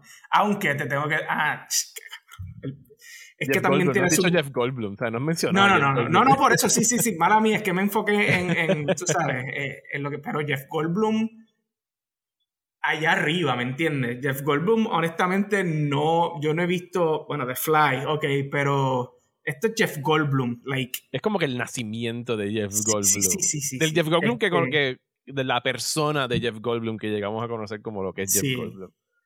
Este, él es el, tú sabes, el, el, el bichote corporate, que él es abogado. Que, es- Sí, un personaje zarapastroso, ¿sabes?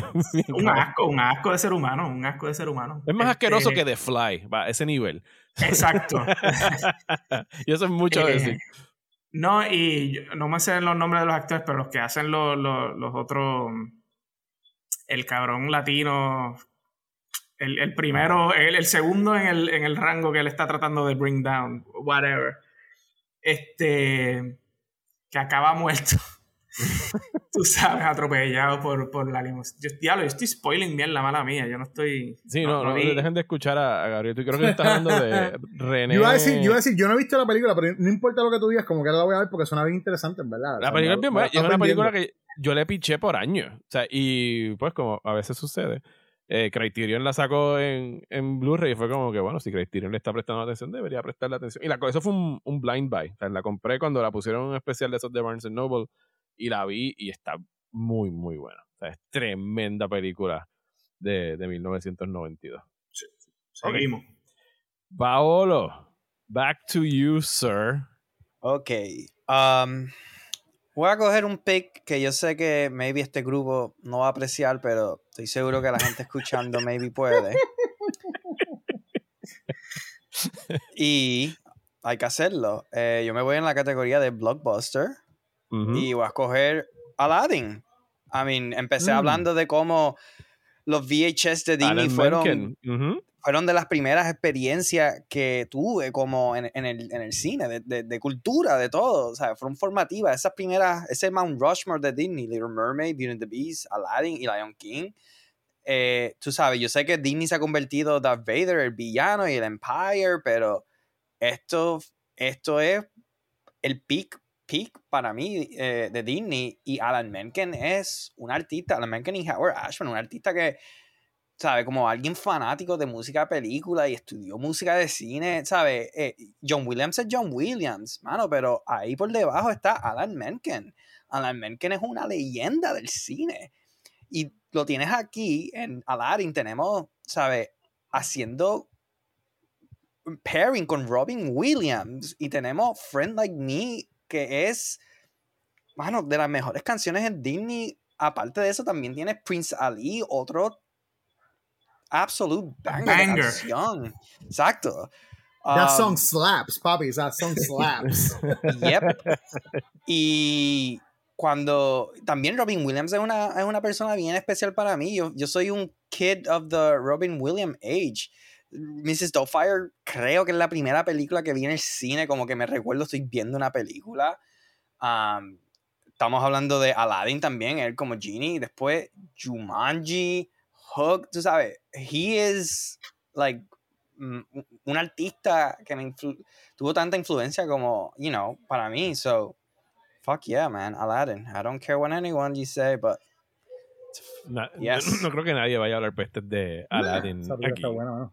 Eh, y, y sí, Pablo, tienes razón. O sea, yo, yo creo que puedes ir más allá y decir que sin Alan Menken el, el renacimiento de Disney en los 90 no se da. Punto. O sea, con The Little Mermaid para abajo en el 89. en las Little canciones Mermaid, de si él. tú, la, si tú la ves, como que es una buena película. Pero es Sí. la música, las canciones, la que hace, la que le va a eso como que un, ok, si no hubiese sido como que another movie, another Disney somewhat hit, ok, va. Pero es que es la música, por eso yo digo, después de Walt Disney, Alan Menken y Howard Ashman, mano, ¿sabes? Eh, esos son los que la han- Si alguien pudiera hacer estas calculaciones de cuánto dinero es responsable ellos, ah, you know, creo que fue los otros días que escuché que ah, puñeta, de una película bien famosa y, la canción fue como responsable por, ah, Ghostbusters. Alguien calculó que de alguna manera Ghostbusters es responsable por 20 millones en taquillas vendidas como que la canción, Por I el don't know cómo la calcularon en esto. radio. El éxito Ajá. aportó 20 millones. Yo quiero que esa misma persona calcule cuánto dinero Howard Ashman y Alan Menken aportaron en esa, en eso, en ese four stretch. So, Yo, yo de Aladino lo que me acuerdo es que yo no la vi en el cine. Fuimos, o sea, estaba mi familia y otra familia. eh, fue en Laguna Gardens. Y mi mamá y la esposa de la otra pareja se fueron con las, mi hermana y las otras nenas a ver a Aladdin. Y yo estaba en esa edad donde yo soy grande. O sea, yo nunca he sido como que animación fue. A mí me encantó la animación siempre. Pero los papás se metieron a ver. eh, yo, me, yo me fui con ellos. Y fue una mala decisión, in, in hindsight, porque no la he vuelto a ver ever. Pero se metieron a ver The Distinguished Gentleman con Eddie Murphy. Y esa fue la, la primera y última vez que vi The Distinguished Gentleman. La- tengo aquí marcada de que la vi, pero no me preguntes qué carajo pasó en esa película. Era una secuela de, de Trading Places o algo así. yo No, me acuerdo. un congre- carajo. él es un congresista que up- se, se muere el congresista de donde es él y él tiene el mismo nombre similar y él se monta ahí para llegar al Congreso. Gabriel con. Eddie- el, Eddie, el Eddie Murphy Knowledge. Ok, nítido. Pues sí, Aladino es la selección de Pablo para Blockbuster, una película que hizo un cojonal de chavos. Pa- Pablo, ¿tienes ahí la taquilla de, de Aladino? ¿Cuántos chavos hizo? Fue a lot. ah, creo Fue que la fue la primera ese primera. año. La primera ese año. O no, Batman Returns. Batman Returns fue la primera. Batman Returns. Ah, no, I mean, No, Aladdin fue first. Todo Aladdin depende, fue- porque Ala- Aladdin ha seguido haciendo dinero. Yo creo que en Wikipedia Aladdin salen como número uno. hizo con 500 millones 504, de dólares. pero tú no sabes si eso tiene really re- release. Yo tengo un domestic, el domestic box office for 1992, and I am en Box Office Mojo.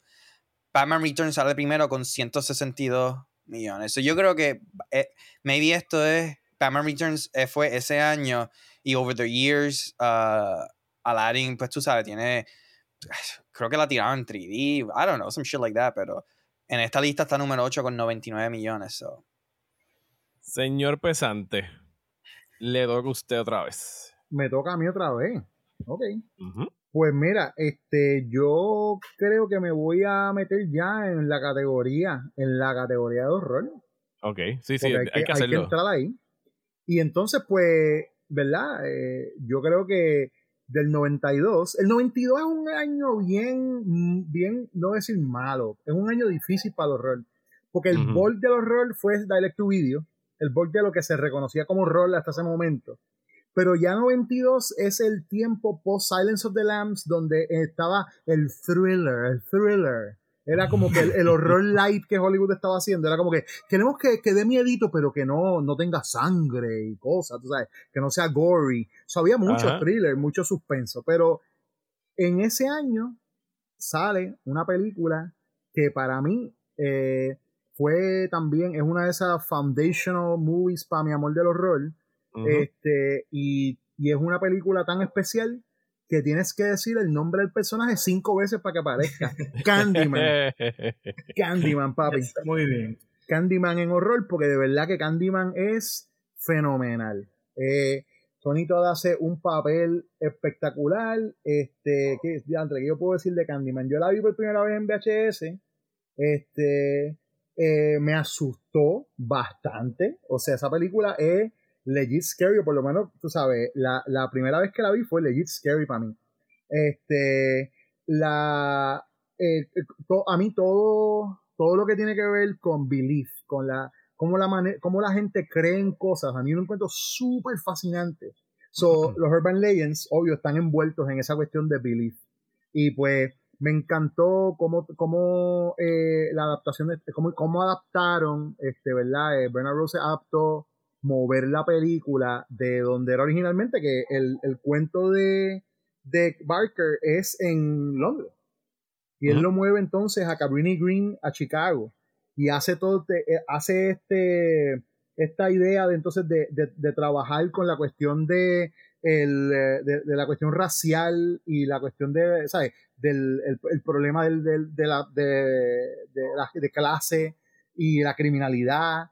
Y wow, de verdad que, tú sabes, eh, mano, a mí, me, a mí me sigue encantando. Y entonces tiene un score de Philip Glass Ajá. que es como tan precioso también y tan Sí. spooky también en a way. Entonces, otra cosa que que, me mi encanta, ringtone. Mi ringtone de octubre es el score de, de Nice, Candyman de nice. Philip Glass. es bien interesante porque para originalmente para esa película se había trabajado, o sea, se había comisionado a, a una banda de, de música experimental industrial que se llaman Coil, que eran músicos que habían trabajado con en una banda, eh, la banda, la banda de como protoindustrial más famosa que se llama Throbbing Gristle. Ahí habían unos músicos que este, ellos hicieron un score completo y este lo, se, se, se, se desechó. Entonces fue como que no, ese score no va para Candyman. Y entonces, pues ahí, pues ahí, entonces vinieron y trabajaron con Philip Glass y Philip Glass ya les había pasado lo mismo a ellos con Hellraiser, con el score también. Y entonces, pues hicieron unas cosas. Actually, perdóname, no, en, en Candyman lo que hicieron fue dos cortes, si no me equivoco. Y entonces, pues, hicieron lo de Philip Glass y Philip Glass. Philip Glass es de esos, de esos músicos que son, este, pues, avant-garde, compositores avant-garde, que, que yo, cuando era chamaco, yo no entendía lo que estaba escuchando. Pero ese score definitivamente me impactó positivamente, tú sabes. Este, ¿qué te puedo decir? La, la- los beats, la, la manera en la que el- eh, se, ve cuando sale el Candyman y tiene ese hook y todo ese, todo ese, todo ese bloody stump de él es una cosa bien impresionante y todo esa cosa de la, de, de la cuestión de lo de la, la- el espejo pero también de la de Ay, que, sí, de que hay un boquete en la pared del Sí, fucking apartamento eso eso, es. está bien fucking creepy loco eso está súper creepy ¿sabes? mano de verdad it still works el, la versión moderna que hizo que hizo este que produjo este Jordan Peele Ajá. este que la dirigió Es una este- pseudo secuela. Es, una es una secuela. se- esa- es una secuela, exactamente. Este, también fue buenísima. A mí me encantó, tú sabes. Y es una película que las, las secuelas no son muy buenas, pero aquí no estamos hablando de secuelas. Este, la original, definitivamente, de lo mejor del 92 en horror, by far. Candyman fue una de esas que yo vi en VHS, que la alquilé, a mí me gustaba mucho alquilar películas de horror, nadie las veía conmigo, pero yo las veía solo, sin ningún problema. Y me acuerdo que esa fue una de como que... Esta película está bien fucking creepy. ¿sabes? Sí, mano, de verdad que sí. de, de, de que porque yo no me asustaba, yo, ah, yo veía a Jason y veía la otra cosa y veía a Freddy Krueger, pero esta era una como que, hmm, Y- esto Y eso- mete miedo. es mi- porque es miedo de verdad, no es gore. O sea, tie- tiene sus momentos como que. Pero es, es el dread, es ese miedo que se te queda contigo. Entonces, después que se acaba la película, te quedas como que. Um, ¿Qué yo hago ahora cuando me paren el, al frente del no, espejo del yo no voy a decir Candyman. fucking Yo no voy a decir, pero lo pensaste. Te quedaste. Y si uno dice al frente del espejo o algo. Después, obviamente no quiero hacer el podcast más largo, pero después les voy a hacer un cuento Pero sobre. que tú, que tú sabes que ese dato decía, ay, yo digo Candyman que se jode y llegabas a la cuarta y hacía, eh. Exacto, exacto, exacto. Era como que Candyman, Candyman, can, eh, mm, Candyman. ah. Déjame Ah, chequear, yo creo, que, ah, yo creo que me están llamando de hambre. Vengo ahora. y te iba del frente del espejo. Sí, sí, sí, no, Candyman, Candyman. Candyman estaba en mis picks para, para horror porque sé que me fascina esa película. Me. Eh, me, lle- eh, me llega el turno otra vez a mí. Significa que tengo que hacer dos picks. Y la cosa se está poniendo perúa. Me queda acción, Oscar, Wildcard y Rookie. Voy a escoger Oscar nominee.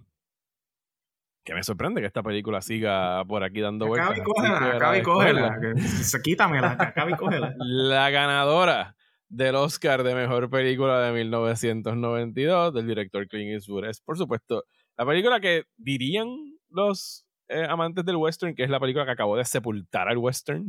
y que, o sea, lo hizo tan y tan bien esta deconstrucción del género que de ahí para abajo han salido excelentes westerns, pero como que ese fue el, el, un- el pico en ese momento en los 90.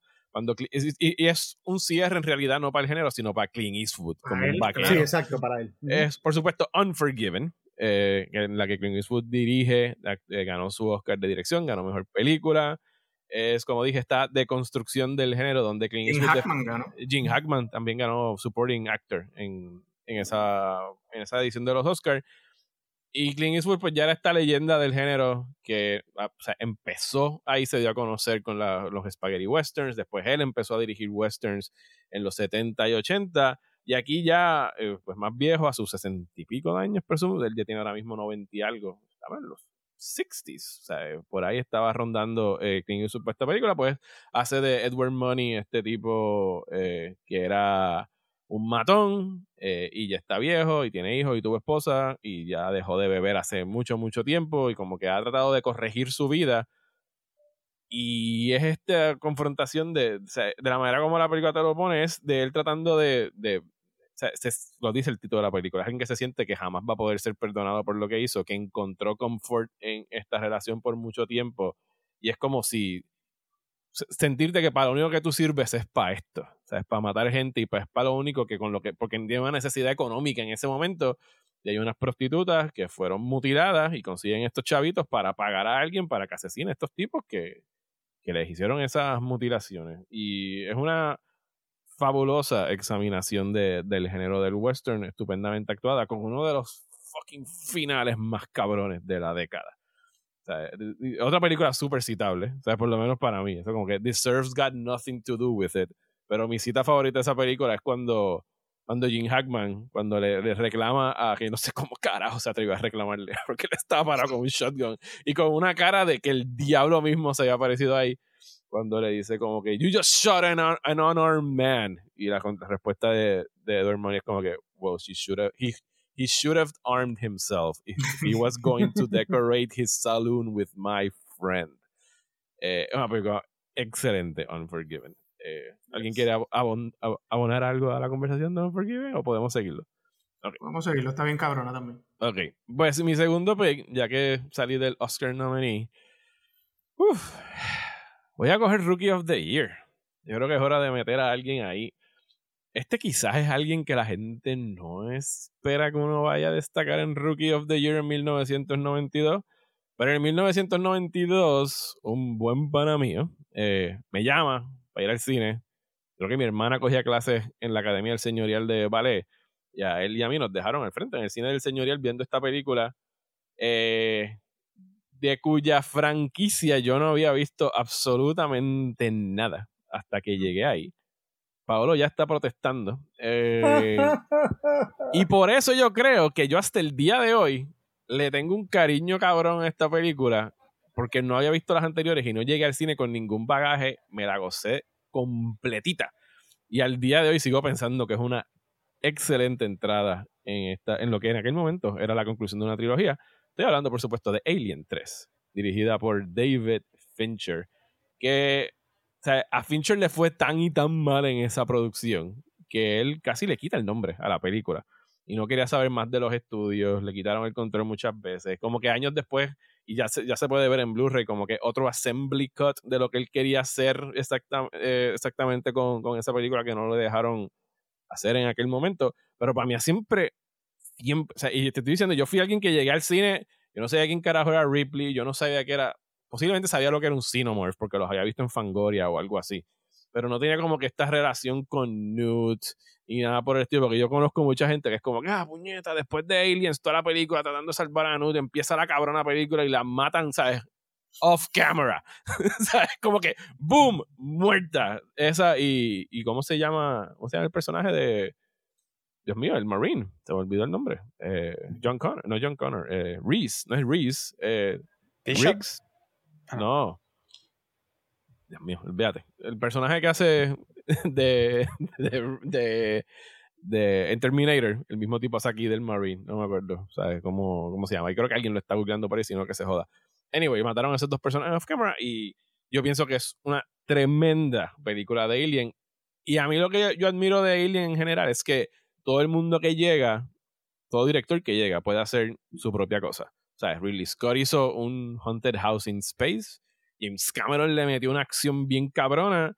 Y aquí Fincher está haciendo un prison movie. Solo que hay un fucking alien allá adentro metido. O sea, y incluso la cuarta de Resurrection tiene cosas nítidas también. O sea, yo me disfruto mucho la franquicia de Alien por, por la manera tan variadas que son. Y, y esta de Alien 3, pues estoy poniendo, aunque estoy seguro que es una película que David Fincher escucha, algún cabrón puso Alien 3 en su pick de Rookie of the Year, me estaría escupiendo, pero a mí siempre me ha gustado Alien 3, así que la tengo que poner aquí. Ah, Mario, me estás, me estás jodiendo quitando las películas de horror. Mano, ¿qué? Tú le ibas a pichar ahora. Que me estás rato como que loco. "Ah, esta nadie la va a coger, o esta no sé por qué no la han cogido, cabrón, cógela. O sea, Deja de anunciar. Era Reservoir. No. Era Cuando, me- ok. cuando mencionas lo de Alien 3, lo que tam- a- ahí vamos y, y me remonta a lo que dije al principio de estos shows de ahí, de behind the scenes y eso. Como que porque esto era un big... O sea, Aliens was a a big franchise. Las dos películas anteriores habían sido ambas súper populares. Y de repente, después de par de años, porque esto es como siete años después de, de Aliens, ¿verdad? Eh, esto es así, el 86. Seis años después. Seis años después, sí. Este, Sigourney Weaver y todo eso. En ningún momento se mencionaba mucho David Fincher, como que the up and comer, maybe. Así, Ajá. se, así se mencionaba. Pero esa, tú sabes, ya, ya es icónica, pero yo vi de esa mierda tanto, como que el, el- ella con el pelo Sí, con la este, rapado, tú Ujú. sabes. Ujú. Pero nada, como que me acuerdo de los programas de y cómo construyeron la cárcel y qué significaba y qué pasó con los personajes anteriores y what do you feel about this movie, como que entrevistas con los actores. So, Y que- este- esta- Y que fue Una buena conclusión al, al arco de Ripley. O sea, yo pienso que ella sacrificándose con. O sea, la ironía de que ella acabase con una reina en, en, en Yeah. el estómago y se haya sacrificado. eh, que yo creo que esa fue una de las cosas que. Sí, el, el alternate core es ese que. El- la versión teatral, el, el fucking Queen sale bursting from her eh, chest cuando está cayendo hacia el fire pit y ella la agarra en midair. Y está flotando en el aire como media hora agarrando al Queen para que no se salga. Y en la versión de Fincher ya se tira y ya. ¿sabes? Nunca hay un, burst del, del pecho. Señor Pesante, regresamos usted. Si todavía nos están escuchando, llevamos hora y media grabando y nos quedan exactamente. Eh, ya estamos en la última ronda. Regresamos a Gabriel, volvemos a mí, se acabó. Nos queda media hora. Yo, yo voy a ustedes, no sé Eh, más o menos, más o menos.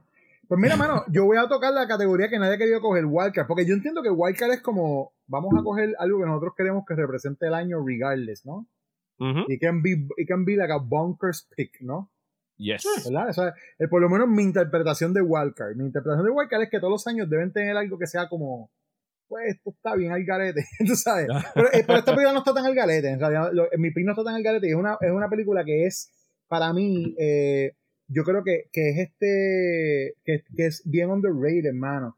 Esta película eh, es eh, un, eh, podría decir un thriller, tiene alguno que otro elemento de comedia, pero este tiene a, tiene a, tiene un cast fenomenal, mano, porque tiene, tiene, te voy a decir, si, si, te, si te voy diciendo el cast, tú vas a saber lo Dale. que es. Dale. Tiene a Robert Redford, Dan Aykroyd, Ben Ya, Kingsley, ya, River ya. Phoenix, Sidney Poitier, papi. Te está hablando de Sneakers. A mí me encanta esa película, mano. sí, Y de verdad que Sí, estuve sí. buscando dónde ponerla y como la quería poner como que en drama, pero no es un drama. Y dije, ay, mira, Wildcard. Wildcard suena como una categoría perfecta para ella.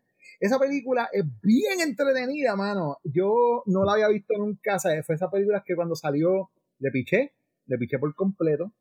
Y en algún momento de mi vida, con alguien con quien compartí, le encantaba esa película y me la presentó y desde ese momento quedé enamorado de la película, pero una cosa, y la veo también a cada ratito, mano. Y es ese tipo de cosas que cuando, como cuando te presentan un disco que te que termina gustándote un montón y después tú sigues siendo el que se la presentas a otra gente. Pues yo he hecho eso con Sneakers. Es como que me la, me la enseñaron a mí y después yo he ido a otra gente. Conta que tú no has visto Sneakers, checate esto. Es bien buena, mano, de ¿verdad? Es bien, bien entretenida. I mean, you're never gonna buy este, un montón de las cosas que salen ahí ahora y tú sabes que famosamente todas las películas que tengan que ver con cualquier cosa de internet y haya sido hecho en los 80, en los 90 es la cosa más inverosímil, tú sabes, y la cosa más absurda, pero pero esta está esta está entretenida, mano. Esta esta lo que tiene y es como yo creo que esta es como hackers probablemente en el sentido de que independientemente de lo garete que esté la tecnología que están presentando en la, en la, en la película, es que es entretenida. La gente que está, está cargando la película de una manera, tú sabes, spot on. So, yeah, sneakers, man. Eh, Tremendo pick, Sneakers. Hace tiempo que no ves y el que no Eh, haya visto, búsquela, que está bien, bien nítida, de verdad. Perdón, River Phoenix también, Dito. River y claro. David Strathern como ujú. Este, sí, eso que tú dices de, de internet en los 90, tú sabes, Sí. era como que Sí, sí, sí. let sí. me just hack into the Pentagon. Exacto, obviamente. Como que, Exacto. ah, ok, está bien. Escribiste Lo que, hack. y, y hubo un momento que era como, esto es la, el, el tema del que todo el mundo va a hablar, porque era como que sneakers, the net, este, hackers. Hackers, Empezaron a salir sí, un montón de cosas que era como, este es el, el Information Super Highway. The que es una Ghost in the película de esto. Machine. The Ghost y Brain Machine, Scan. exacto, ¿sabes? todo, todo. Había un montón. I mean, Lawnmower Jurassic Park tiene una escena de, hacking. Ajá. Jurassic Park, cuando la nena hace hacking con la Ajá, tecate también. de mouse ahí. Plop, plop, ya le di dos clics. Está. I know this system. Exactamente. La, la, la- también en Sneakers tiene como que política interesante. Sí, También, sí, también, este, que, también. que se puede deshilar ahí un montón. Este, lo único otro que quería mencionar, claro, es que hay una parte que este Ben Kingsley, tú sabes, Ben Kingsley, Exacto. the, the- the serious guy, tú sabes, como que tiene que correr, cabrón. y él corre, cabrón. Es como la, la, la hija de Liam Neeson en Taken, cabrón. Que no sabe Este, correr.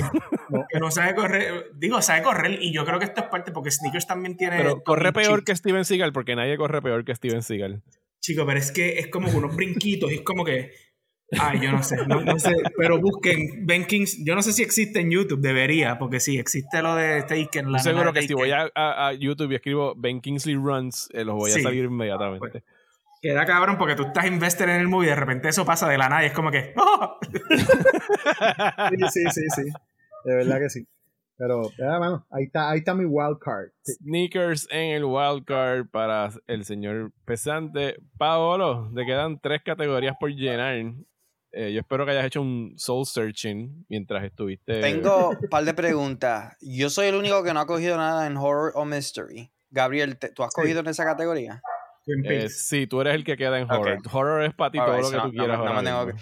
Um, te Y si pregunto. cojo una que sea action y blockbuster, canta cabrón y es horror Sí, tuyo. pueden horror puede caer en wildcard o puede caer en otro también, lado. también. ¿sabes? Pregunta, pregunta. Si IMDb tiene mystery como un genre de esta película, ¿ustedes aceptarían eso?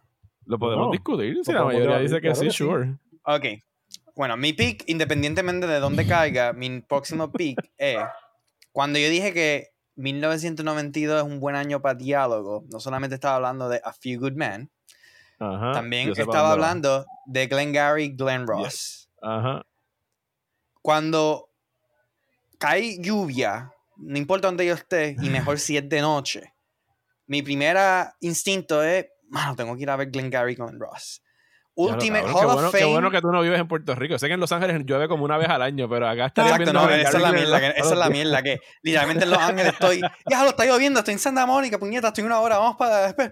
So, anyway, y la lluvia que cae no es ni lluvia de verdad. So, anyway, cuando, Ven acá, tú paras tu día, espérense, cayó la lluvia, tengo que ir a ver Glenn Gary y Glenn Ross. una cosa así que te que bueno, si estoy en. Santa Mónica no, porque estoy bien lejos, pero si estoy en casa, como que reconsidero lo que estoy haciendo. Como que, ¿qué, qué estoy haciendo con mi día? Me es hora de ver Glengarry con Ross. Si tú, si Um, tú ves el weather forecast y ves que va, puede ser que llueva, download it to your phone. Eso es todo lo que tienes que hacer. Y cuando empiece la lluvia, haces play. Y le das play. La tienes que tener, si tienes que comprarla en iTunes y tenerla en el iPhone todo el tiempo ready para darle play. Habla, habla de Um, Glenn Gary, de, de no, David I mean, Mamet. Vamos a hablar, vamos a hablar. Yeah, David Mamet, claro, pero Al Sí, tienes- Pacino, tienes- Jack dos Lemmon, Alec Baldwin, Al- Sí, sí, Alan sí. Arkin. Um, actuaciones. Ah, no dije ni Kevin Spacey también, que hace una buena Jack actuación, Lemmon. pero. Yeah, Jack Lemmon lo, lo mencioné, pero. I mean, Jack Lemmon se la, se la come. Pero es. es ¿Sabes? Es como. I mean, claro, Mamet viene del teatro, pero se siente de estas películas que es como que ves un play. eh, mencioné antes cuando hablé de Sorkin que me encanta Steve Jobs y es así mismo Steve Jobs. Yo la veo como es una obra de teatro, pero en cine. Lo mismo con esta película.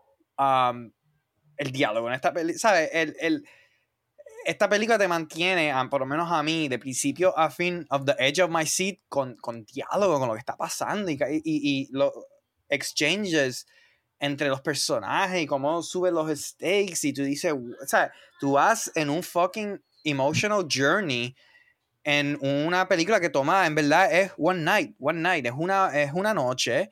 Eh, estos salesmen están teniendo estos diálogos y todo el mundo, ¿sabes? Todo el mundo tiene su propio estrés y... No, mano, en verdad que... eh, eh, de hecho, esta película la vi cuando estábamos haciendo el podcast cinemático. Esta fue de las películas que más mejor, mejor descubrí, que me encantaron y, y desde eso siempre me ha encantado. So, les pregunto. ¿Para dónde va? ¿Para, ¿Para qué categoría la pusiste? En IMDb Porque dice que es un mystery. Ok. Yo no tengo No, objeción no que dice, ok, ok. IMDb, estoy, estoy, diciendo oh, Selective Truth. Dice que es crime, drama o mystery. Mi cara ahora mismo es. Bueno, un mystery tiene Pero- que pasar. ¿Cuál es el misterio, Pablo? No, no, no, en, en ver- en verdad, en verdad no, no es un misterio. Traté, traté, pero, pero correctamente. no, no, no. Bueno, nada, La no, voy- o sea, yo no, Bueno, si- yo no si tú quiero me poner- ven- no, si tú me yo ven- no, si- o sea, Si tú me vendes cuál es el misterio de la película, pues lo podemos meter en misterio, pero yo no pienso que haya un misterio. Ojalá, ojalá fuera un salesman de la calidad que Alec Baldwin quiere y te pudiera vender que es un mystery, pero no, yo soy Alan Arkin. I don't have the shit what it takes. O sea que va No para puedo venderlo. Yeah. Eh, la No pongo, actually, la pongo, la pongo en drama. no, drama ya tú tenías Few Good Men, ¿no? ¿Dónde tenías Few Good No, Men? Fever Man, la Rookie tengo en of the Rookie of Year. the Year. Ah, ya, ya, perdón, exacto. Um, I mean, en- yo no, siento que es donde pertenece, pero. La voy a poner en Wildcard. En. Wildcard. Ok. Ok. That- Cool. that's a choice. Está bien. Eh, Gabriel, Ah, nice. dos picks. Uf, espérate, ok, cool. Sí, tú acabas el draft. Tú eres el último pick cuando regresemos. Ah, cuando regrese lo que sobre. Está bien, pues vamos entonces a, a irnos ahora con. Shit. vamos a hacer algo, vamos a hacer algo, vamos a hacer algo. Este, voy a coger para Oscar. Y voy a coger una película en verdad. Que yo, no, no la estoy cogiendo porque nadie me la va a coger, pero una película que, no- que no es que sea rewatchable, no es que sea quotable, este, pero la, yo la he visto tres veces, yo creo.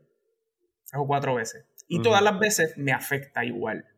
Este, y es una película preciosa por muchas razones. Este, genialmente actuada por todos. Inteligente. No sé, es, es- es bien. It hits its marks súper bien. Porque es una historia de la vida real, pero la convierte en un drama, un cabrón, pero que funciona y no es manipulativo como, como muchos otros dramas. Digo, es manipulativo porque sigue siendo una historia triste, pero de la manera que se trabaja y la presentan, funciona de una- excelente. Y es Lorenzo Soyo. Este. de con- George Miller, Sí. el director de Mad Max. A- a- aquí debía haber, ¿verdad? Como que George Miller con sus. De las carreras más eclécticas ever No, en la historia del George Miller hay que ¿Verdad que dársela todo el tiempo para todo. Babe, Happy Feet. Max. O sea, Witches of tipo, ah, él, es, él, es como, él es como Bad Bunny, yo hago lo que me dé la gana. Bien caro. Mano, Susan Sarandon y Nick Nolte se comen esto. Este. No es sappy. Trabaja las emociones de uno, pero no, no- no de una manera como. No, mani- no te manipula, no te manipula. No te manipula de esa manera. Claro, te va a manipular porque es una bueno, no, película. claro, claro, pero no, no es bien obvio ahí que... ajá. Claro, claro, no es Forrest Gump. No, es- no es un, Este, aunque fuera nominada, no es un Oscar bait movie. O sea, no se siente como esas O sea, no es Eso- fucking eso es lo que está- yo creo que gracias, esto es una es que historia que, merece ser contada también. Es como que una historia que merece ser contada. Cabrón, esto es. Yo no soy padre, cabrón, pero esto es el amor de padres que, que cabrón, ellos se educan de una. Cabrón, se convierten en. Tú sabes. Ellos ganaron premios y mierda por lo que descubrieron, ¿me entiendes? Porque digo, son personas inteligentes, pero ellos por su cuenta. Para Sí, por, perseverancia, por, por, por puro amor, llegaron a algo que, que ayudó a más personas. Y aunque es una película que es un. es triste, un bad trip, es una película que en verdad habla sobre todos estos platitudes ¿sabes? del espíritu humano, sobre como que el amor de padre e hijo. Pues cabrón, o sea, está todo aquí de una manera efectiva, tú sabes, este, que, funciona. So, nada, Lorenzo Soyo. Nice. Buen pick. Eh, segundo pick. Ah, verdad que tengo dos. Vámonos ahora, chicos, demasiado, ¿verdad? Yo estoy aquí, Lorenzo Soil, Deep Cover, Twin Peaks y Reservoir Dogs, cabrón. Diablo. una excelente lista. Aquí nadie, Sí, no, tiene, pero que yo nadie te digo- tiene una mala lista. Nadie tiene una mala No, lista. nadie tiene una mala lista, no, pero me refería como que, coño, una carcajada o algo. Este, so, vámonos ahora con Acción Blockbuster por el lado Blockbuster.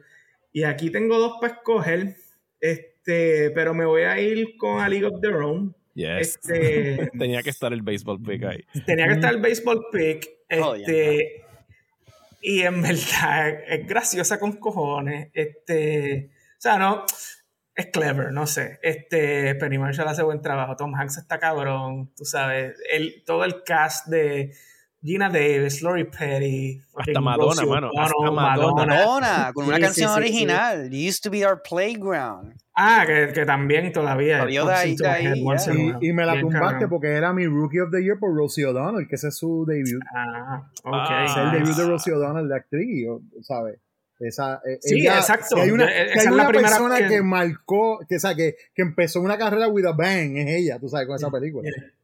Sí, una muy buena actuación de Rosie O'Donnell en, con League of the Run. Yo la tenía aquí entre una de las posibilidades. Eh, Gabriel, a ti que te encanta el béisbol, aprovecho que te tengo aquí.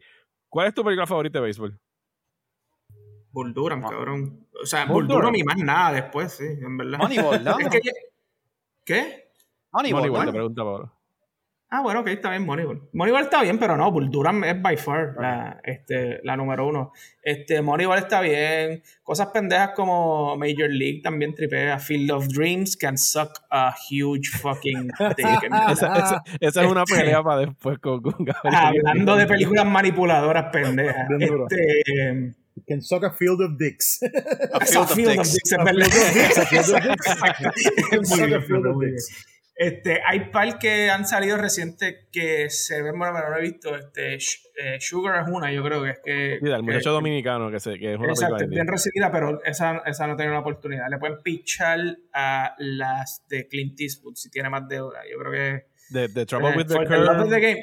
Nah, Trouble with the Curve. For the Love of the Game es de Sam Raimi. Eh, pues ok, esa no la he visto. Y es con Kevin Costner, ¿verdad? For Love of the eh, Game. Sí, es con Kevin Costner y Kelly Preston, creo que. Y, ah, pues exacto.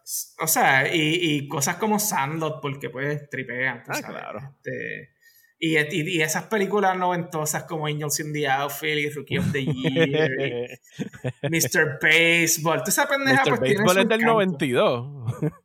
Sí, estoy no, seguro, no. pensando ahora mismo, yo no, seguro no la veo desde el 92 o 93. Yo tampoco. Puedo apostar que It Hasn't Aged Well con el, el, trato de Tom Selleck de los peloteros japoneses. Debe haber muchos chistes racistas en esa película, oh, sí, sí, sí, seguro. Eh, eh, ese sería un buen double feature con Gung Ho, la Michael Keaton de los carros. Como que este American culture y Asian culture didn't age well double feature. Sí, no, definitivo. Eh, a League of the Run la pusiste en. ¿En dónde la pusiste? Ah, en Blockbuster. En Action sí. Blockbuster. So, lo que me queda Welker. Ok, Paolo, back to you. Ok, ese fue buen pick. Será mío. Me queda drama o comedia o horror mystery. Y me yes. voy con otra película de deporte. Ajá. No me voy con béisbol. I'm switching to basketball y me voy con What White Men Can't Jump. Nice. Me voy en la categoría de drama, I mean, drama y comedia, both. Sí, them, sí. You know? Um, recientemente, eh, Gabriel dijo que 30 años, cuando la escogió en 1992, en los Oscars, actually, Wesley Snipes, Rosie Perez y Woody Harrelson presentaron, presentaron un award un y era Yeah, y era el White Man Can Jump Reunion. I mean. A mí siempre me encojonan cuando cogen. Digo, mala mía que te interrumpa, Pablo, pero cogen gente de películas bien comerciales y populares y que a la gente le gustan y los invitan a presentar premios, aunque sus películas ni siquiera le hicieron caso. Es como que. Pues básicamente lo que yeah. pasa. Porque White Man Can Jump es el clásico película donde jamás ningún premio y nadie, nadie le va a prestar atención. Sin embargo, son estas películas que son parte de la cultura, se vuelven parte de, la, de, de nuestro pop culture idiom. I mean, yes, basketball, not that great, Wesley Snipes not that great basketball skills. No importa. La química que tiene Woody Harrelson, Wesley Snipes y Rosie Perez también, que, you know. Um, Oye, Rosie Perez está de nominar en esa película. O sea, yeah, y, yeah. O sea, y, si ese año pudieron nominar a Marisa Tomei por My Cousin Vinny, no hay razón para que Rosie Perez no pueda haber sido nominada por White Man Can Jump. O sea, están Pero en la misma frecuencia.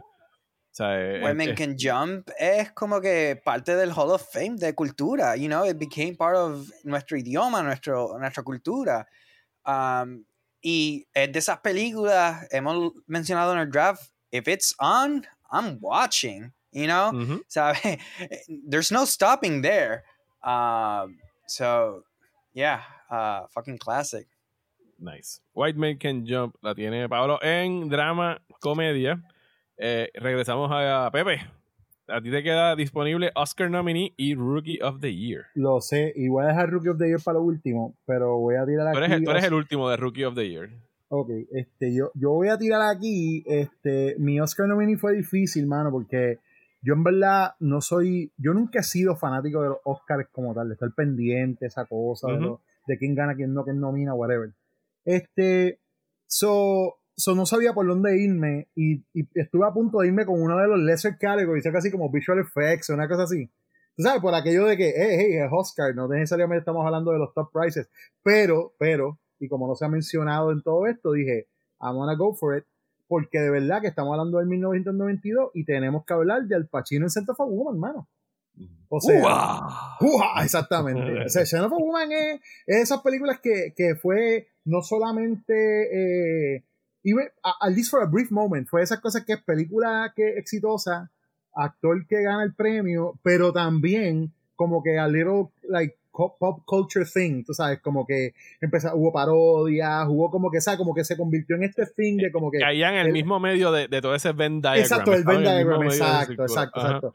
So, definitivamente, bueno, y Center for Woman ese tipo de película que también, cuando salió, yo le piché, pero después cuando la vi fue como, ya, la vi dije, ah, obvio que este tipo se ganó un Oscar por esto, claro que se lo ganó, tú sabes, porque de verdad que hizo tremendo trabajo. Desafortunadamente, la única cosa que yo de esa película que digo como que, en verdad, no jamás entender es que Chris O'Donnell, mano. ¿Qué, ¿Qué, pasó con la carrera de ese tipo? Tú sabes. Eh, Batman y Robin. Eso fue lo que le pasó, ¿verdad? Eso fue lo que pasó, yo creo. Qué pena, de verdad. I mean, he, he wasn't a bad actor, pero de verdad que. I mean, Damon llegó y Ben Affleck, you know, like sí. some, some other people que También llegó otra roles, gente, exacto. Y yeah. otra gente, it's just not, you know. Y que, y, gente Fraser que no hizo también. Batman y Robin, sí, exacto. Sí, pero que, que, es una, que es una caída bien precipitosa. Es como bien que precipitosa. Tú llegas exacto. aquí, estoy actuando de tú a tú con Al fucking Pacino. Con, exacto. Y cuatro años después estás en Batman and Robin y, y, y bye. O sea, y, bye. y, Batman and Robin no solamente mató esa carrera, de, de milagro no mató a, a, George Clooney.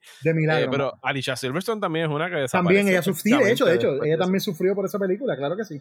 Sí, sí, este. Pero todo tiene que ver con los bad nipples, mano, ¿qué te puedo decir? Pero nada. este, pero sí, ese es mi pick por lo menos para pa Oscar, ¿verdad? Los Oscar nominee, eh, Oscar winner, pues esa eh, Center for Woman. De si vamos a hablar del 92, hay que hablar de ella y en verdad que está, está buena. En ese momento no lo sabíamos, pero también estábamos viendo, eh, por, no es su primera película, pero para muchos fue su primera película. Hoffman. Philip Seymour Hoffman. Uh -huh, eh, también. Como el piece of shit de, de, Es que él actuaba también como un piece of shit. Le quedaban Ah, los cosas. mejores roles de eran Los esos, sí, mejores es verdad. pieces of shit los interpretaba eh, Philip Seymour Hoffman. Yes. No fue como que hasta el 96 cuando salió en Twister que como que mira este cabrón también puede ser funny. Y dos años Exacto. después en Boogie Night. Eh, Philip Seymour Hoffman, Y puñeta. se tuvo que ir, se tuvo que ir lo opuesto, like I wouldn't hum a fly kind of guy, the coolest guy. Mira, la, la muerte de Philip Seymour Hoffman es una que a mí toda. Ah, a mí me dio bien verdad. duele, mano. Bueno, duele, yo vi duele. a Gabriel, no me acuerdo qué carajo, estábamos viendo una premiere en San Patricio el día que murió Philip Seymour Hoffman. Y yo me acuerdo haberme encontrado con Gabriel en el food court y era como que, cabrón, yo no tengo ni ganas de ir a ver lo que vamos a Bien ver. cabrón. Se murió fucking Philip Seymour Hoffman. Bien cabrón. Es bien Triste, lo que, lo que le pasó a él. Pero sí, eh, Al Pacino. Posiblemente fue la primera vez que yo vi al Pacino en algo. Si no fue esa, fue Carlitos Way un año después. Esa sí Mm, me acuerdo que, que vi en el cine. Me toca a mí. Dale. Y hablando de. eh, tengo dos categorías. Hablando de Brian De Palma. eh, voy a escoger para mi wild card. eh, una película de él que a mí me encanta y me siento que a veces estoy en minoría con ella. eh, y es de mis favoritas del 92. Si yo tuviera que hacer un top 10 del 92, posiblemente la colaría ahí nada más que por joder. Y es Racing Kane de Brian De Palma con John Lithgow acerca de este tipo que sufre de multiple personality disorder. La trama está bien al garete. Era como que este tipo que lo torturó su papá, que era un psiquiatra, John Lithgow hace como cinco papeles en esta película, creo que son como cuatro nada más. Pero es una película que cuando salió la crítica no fue muy buena, pero yo tenía 12 o 13 años y yo la vi y yo la encontraba como que mind fucking boggling esa Claro. película. O sea, a mí me voló la cabeza. Y eso era cuando todavía en momentos yo no estaba pendiente a, a tracking shots, ni como que al Hitchcockian nature de De Palma. y a todas estas cosas, pero yo encontré esa, esa danza del final de Racing Kane, donde está el carro echando para atrás y el trueno y el bebé y la tip y toda la cosa, o sea, es fucking masterful. O sea, es, es fucking Brian De Palma. O sea, y a lo mejor la gente considerará que es minor Brian De Palma, pero la, la, magia del internet y de que la gente pueda hacer lo que le con, la gana con las películas. Este cabrón, en la pasada década, no sé si la han visto, pero él cogió Racing Kane y la reeditó. Oh, guay, yo no esto. Hay un director's cut. Y es un director's cut porque el corte le quedó tan cabrón que Brian De Palma le dijo, esta edición está cabrona y le dieron crédito al tipo y la sacaron. ¿Qué, cabrón? Y la, y la, sacaron en un Blu-ray de Shout Factory. Está ahí con el Director's Cut. Wow. Eh, se las voy a conseguir para que la vean. Yo te las pongo en Flex, Gabriel, para que la vean. lo que era, Racing, Racing Kane. Lo que cogió fue o sea, una sección de la película y no la hizo no lineal. O sea, como que sacó un pedazo de aquí y la puso en el medio para extender el misterio de lo que está pasando con el personaje de Lolita Davidovich y todo eso, y funciona cabrón. O sea, escogí una película que a mí me gustaba y para mí la subió al la subió a un level más en, en el canon de, de, de Palma. El director's cut de, de, el tipo la subió a Vimeo. O sea, una cosa así de estas cosas de cabrón, tú no puedes hacer eso con piratería, no sé qué puñete. Y Brian De Palma dijo, no, con permiso, eso quedó cabrón. nice. Alguien dele crédito a este tipo y la sacaron en Blu-ray con el director's cut de, de lo que hizo ese tipo en edición.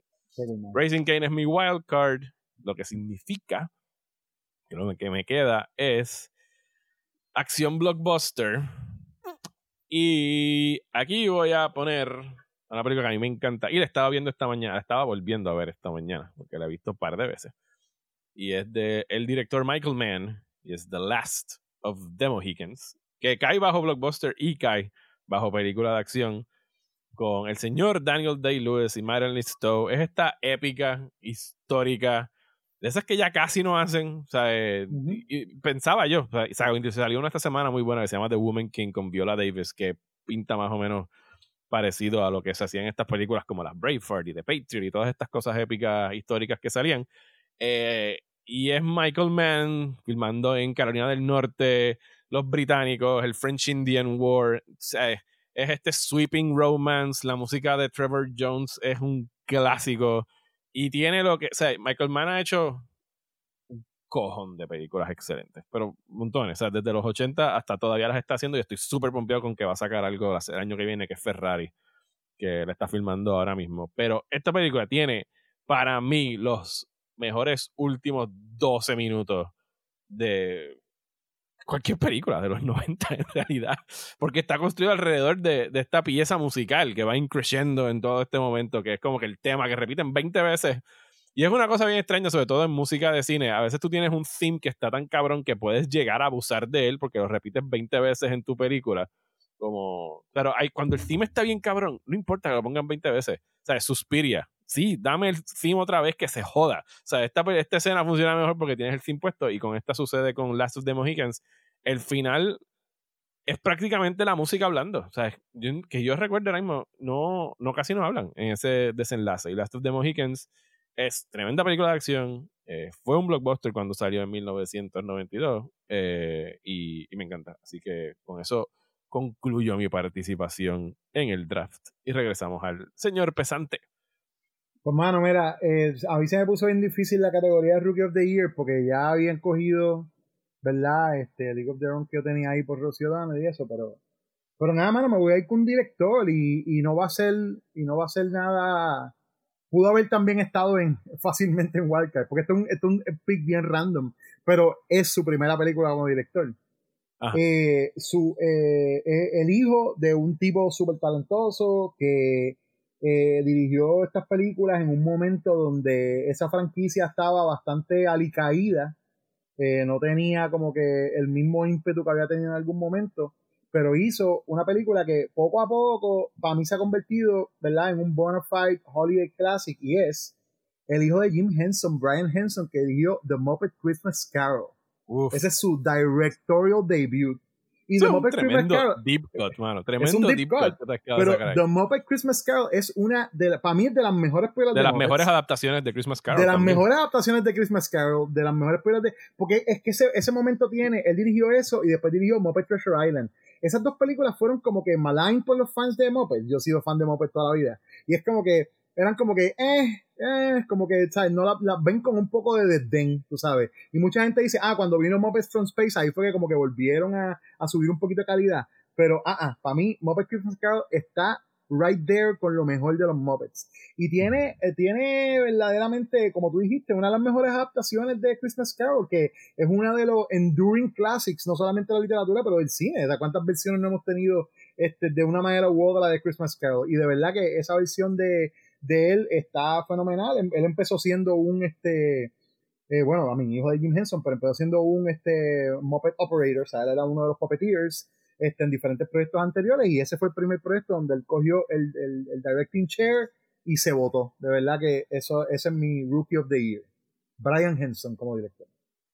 Excelente deep cut, eh, Pepe. Esa sí que no, o sea, bueno, pues, ni siquiera la tenía aquí en la lista. Puedes contar, puedes contar conmigo para deep cuts de ahora en adelante.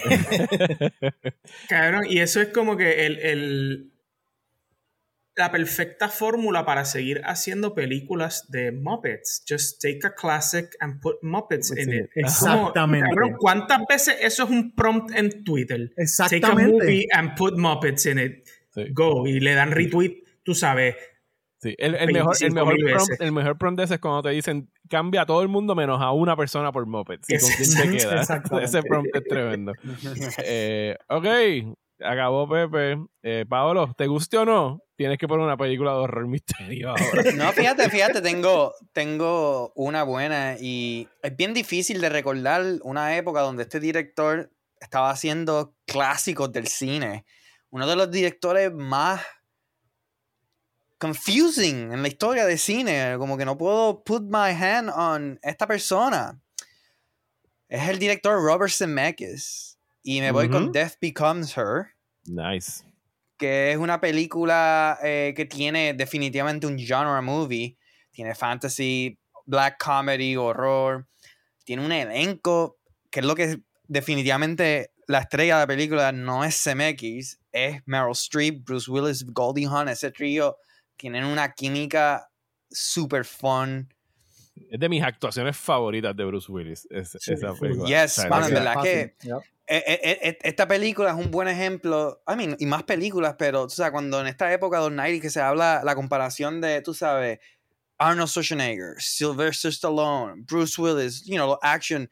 Y siempre Bruce Willis tenía un gear que ninguno de ellos jamás podían imaginar y es, ¿sabes? Ninguno de ellos podía ser parte de Death Becomes Her, you know? Y a la misma vez tener Die Hard.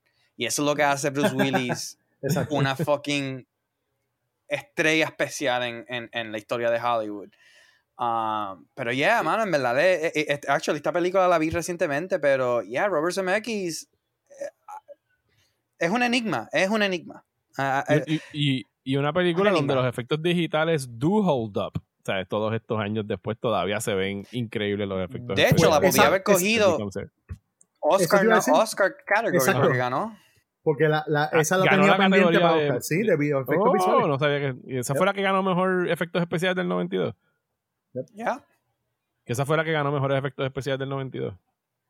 Sí, este está eh, eh, lo ganó el, el Academy for Best Visual Effect, lo ganó. Ok, muy merecida, eh, definitivamente. Sí, ah, y, y, Bruce Willis es alguien que, contrario, sí, contrario a Stallone y, Arnold Schwarzenegger, de las estrellas de acción de los 90s, era el que mejor se le daba a la comedia.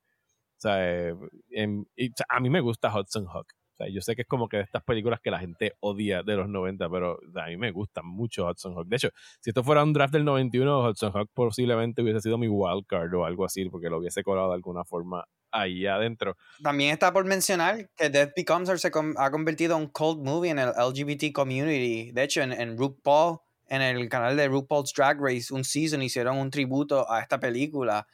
Uh, so también está ese, ese, esa conexión que esa película ha tenido. So, yeah. Very good. Eh, bueno, señor Gabriel, ya rebasamos oficialmente las dos horas, dos horas cuatro minutos, y te toca a ti acabar este podcast con el último pick del draft. Y lo voy a acabar porque Fiona me está tocando la puerta. ¿Ya empezaron las este, ráfagas? Sí, aquí sí. Qué jodienda. ¿Qué piso tú estás? 11. ok.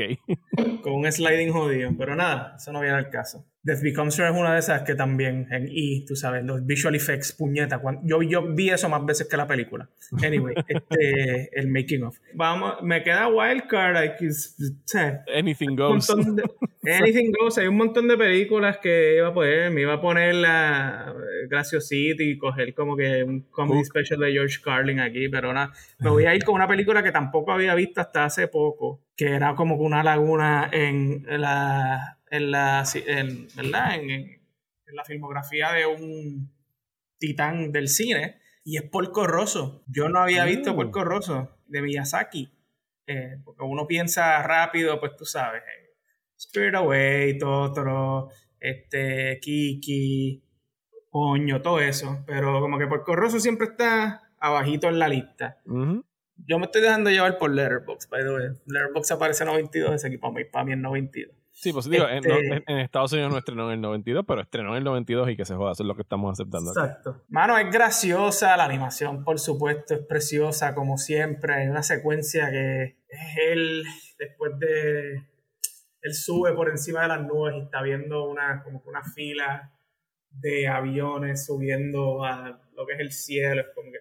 Anyway, este, si no han visto por Corroso verán, yo no, yo no tenía un carajo este, idea de lo que de lo que se trataba. Era un cero lo que volaba. Eso era todo lo que yo sabía, que era como un war pilot. Ujú. Pero. Pero es un antifascist pig. Ah, claro, better a pig than a fascist, Ajá. cabrón. O sea, esa línea debe estar puesta en better a pig than a fascist. Es cierto. Better anything than a fascist. Es heartfelt también. Este, a veces se va como que en- por, por lugares que uno no piensa que se va a ir. Es como que, pero, porque, ¿sabes? El desenlace es un, un fucking fist fight, tú sabes. Este, en vez de un, un dogfight en el, en el aire. Pero nada, eh, quería tirarme algo así para cerrar la listita y irme un poco más liviano que todo lo que tenía. Así que. Sí, ahí, tiene- ahí, ahí- sí, no, definitivamente tu lista necesitaba algo light. Sí, algo con color. ok. eh, llegamos al final del draft, lo logramos. eh, ¡Ya vamos- gané! viendo ahora todavía. Sí, ¿no? bueno, les voy a dar un rundown de las listas, cómo quedaron. Eh, el equipo de Gabriel es A League of Their Own, Twin Peaks Fire Walk With Me, Deep Cover, Lorenzo's Oil, Porco Rosso y Reservoir Dogs. Eh, Paolo acabó con Aladdin, Death Becomes Her, White Men Can't Jump, The Player, Glenn Gary, Glenn Ross y A Few Good Men. Pablo, ves, esta es la lista de películas para la próxima pandemia. Ahora, esto es lo que te tocó aquí en tu equipo. Es exactamente el comfort movie que debes estar viendo durante tiempos oscuros. Eh, Pepe tiene Batman Returns. Pepe, no me sorprende que tu lista es horror heavy. Eh, Batman Returns, Candyman, Army of Darkness, Scent of a Woman, Sneakers y Muppets Christmas Carol. Que al Me gusta- garete está esa lista, by the way. Sí, ahora viéndola, me doy cuenta que la lista de ustedes, todas, yo creo que excepto la mía, tiene como que ya sea o por Corroso, Aladdin o Muppets Christmas Carol, te tienen el, como que la película que puedo ver con mi familia. Yo creo que yo Claro. no tengo ninguna así. bueno, sí, eh, My Cousin's My cousin Vinny. La mía acabó con Last of the Mohicans, Bram Stoker's Drácula, My Cousin Vinny, Unforgiven, Racing Kane y Alien 3.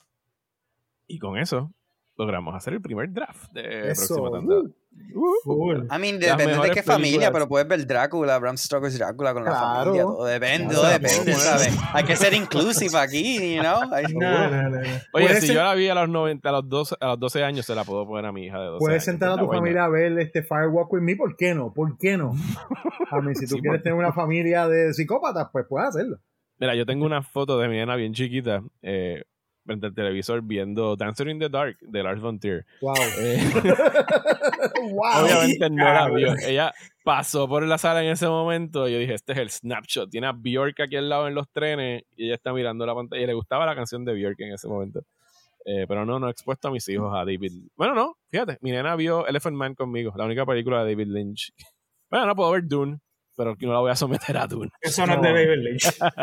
Ni David Lynch acepta que eso es de David Lynch. Exacto. Bueno, eh, Gabriel, Paolo, Pepe y todos ustedes que están escuchando, muchísimas gracias por aguantar hasta acá. Esto Entiendo que se va a repetir, porque la pasamos chévere que durante sí. estas dos horas. Si tienen alguna sugerencia de algún tema que podamos hacer para un draft, algún año que tengan favorito, lo pueden dejar en los comentarios, en los comentarios, perdón, o nos pueden contactar a través de Twitter. A mí me consiguen en Twitter y Instagram como Mario Alegre. Eh, Paolo, es hora de pluguear tus cosas y decir dónde la gente te puede conseguir. Pues mira, una de las cosas que yo pensaba es, wow, qué diferente hubiese sido este draft si fueran soundtracks, porque tenemos a The Bodyguard, Whitney Houston, el disco con, con third time, all time selling album in history, The Bodyguard. Ah, singles también está Ujú. por ahí. Ah, yeah, sería bien diferente si fueran Aladdin. soundtracks. Y, ah, yeah, yeah, Aladdin, I mean, yes. Sister eh, Act. Sister Act. Sister Act, Wayne's World con Bohemian Rhapsody, uno de los mejores claro needle sí, drops. Um, so yeah, needless to say, hago un podcast de soundtracks llamado The Song Will Go On. Hacemos deep dives a canciones. Y yeah, definitivamente hubiéramos cubierto par en esta lista. Y estoy en Instagram, en Twitter, at The Song Will Go On, eh, en eso, so yeah. Pepe. Zumba. Pues, Yo estoy eh, eh, con Courthouse, que es la casa productora de nuestra de nuestros embelecos. Eh, Terror entre los dedos está próximo a volver. Ya estamos, ya, ya, definitivamente venimos en octubre y venimos con un par de cositas bien buenas porque tengo ya un par de colaboradores ahí que están chomping at the bit para hacer un par de cosas buenas. So, este, seguimos con las trivias. Tenemos trivia en octubre, el 15 de octubre, si Luma y las tormentas no los permiten. Este, tendremos una trivia de los 90, de la década de los 90 en eh, 404 Coffee and Beers en Cagua. Así que están invitados, pueden pasar por la página de Call House para ver más información sobre eso. Y este, estoy haciendo también mi programa de música, que el próximo episodio está, eh, ya cuando salga esto, ya va a estar afuera, que es el episodio de septiembre de Sonidos Laterales, que pueden buscar también este, todos esos proyectos por sus propios nombres en Facebook y van a encontrar, o en Instagram, y van a encontrar las páginas Terror entre los dedos, Cold House eh, y Sonidos Laterales. Y a mí me consiguen siempre como Joe Prog en Twitter. Así que, y en, o en Instagram, Joe Prog también, confianza. Gabriel. Estamos bien. Nos vemos por ahí. Nos damos una beer si me encuentran. Si me quieren buscar en Twitter, ya. Ya casi no. Los que janguea a ti, como que mira, Ajá. me pueden encontrar en estos spots y me compras una Biblia y hablamos, no del vengan a mi casa, por favor. Hablamos no vengan a mi casa. Ese vice por Twitter, el otro murió. Este es el que existe. Sí, sí, me, me sorprendió cuando lo mataste el handle. Yo como que no puede ser, it's the end of an era cuando murió Mataste, Rothschild. mataste a Rick Rothschild, wow. Eso, Sí, sí, sí, sí. It was time. It was time. triste, triste. Este, pero nada, gracias, gracias por la invitación, estuvo bien chévere. Este, y que se repite, me alegro verlo a todos ustedes, Yeah. mis ex compañeros de podcast de, de- de toda la vida, porque con todos ustedes yo he compartido tiempo con cojones en Hablando mierda de películas. hablando mierda de películas, y de política, de política, internet y de todo. Bueno, muchísimas gracias a ustedes tres. Gracias también especialmente a los productores ejecutivos de todos los podcasts de Próxima Tanda, a Jainu Núñez, Joshua Torres, Miguel Padilla y Ángelo del Valle. Y pues será hasta el próximo episodio de Próxima Tanda. Muchas gracias.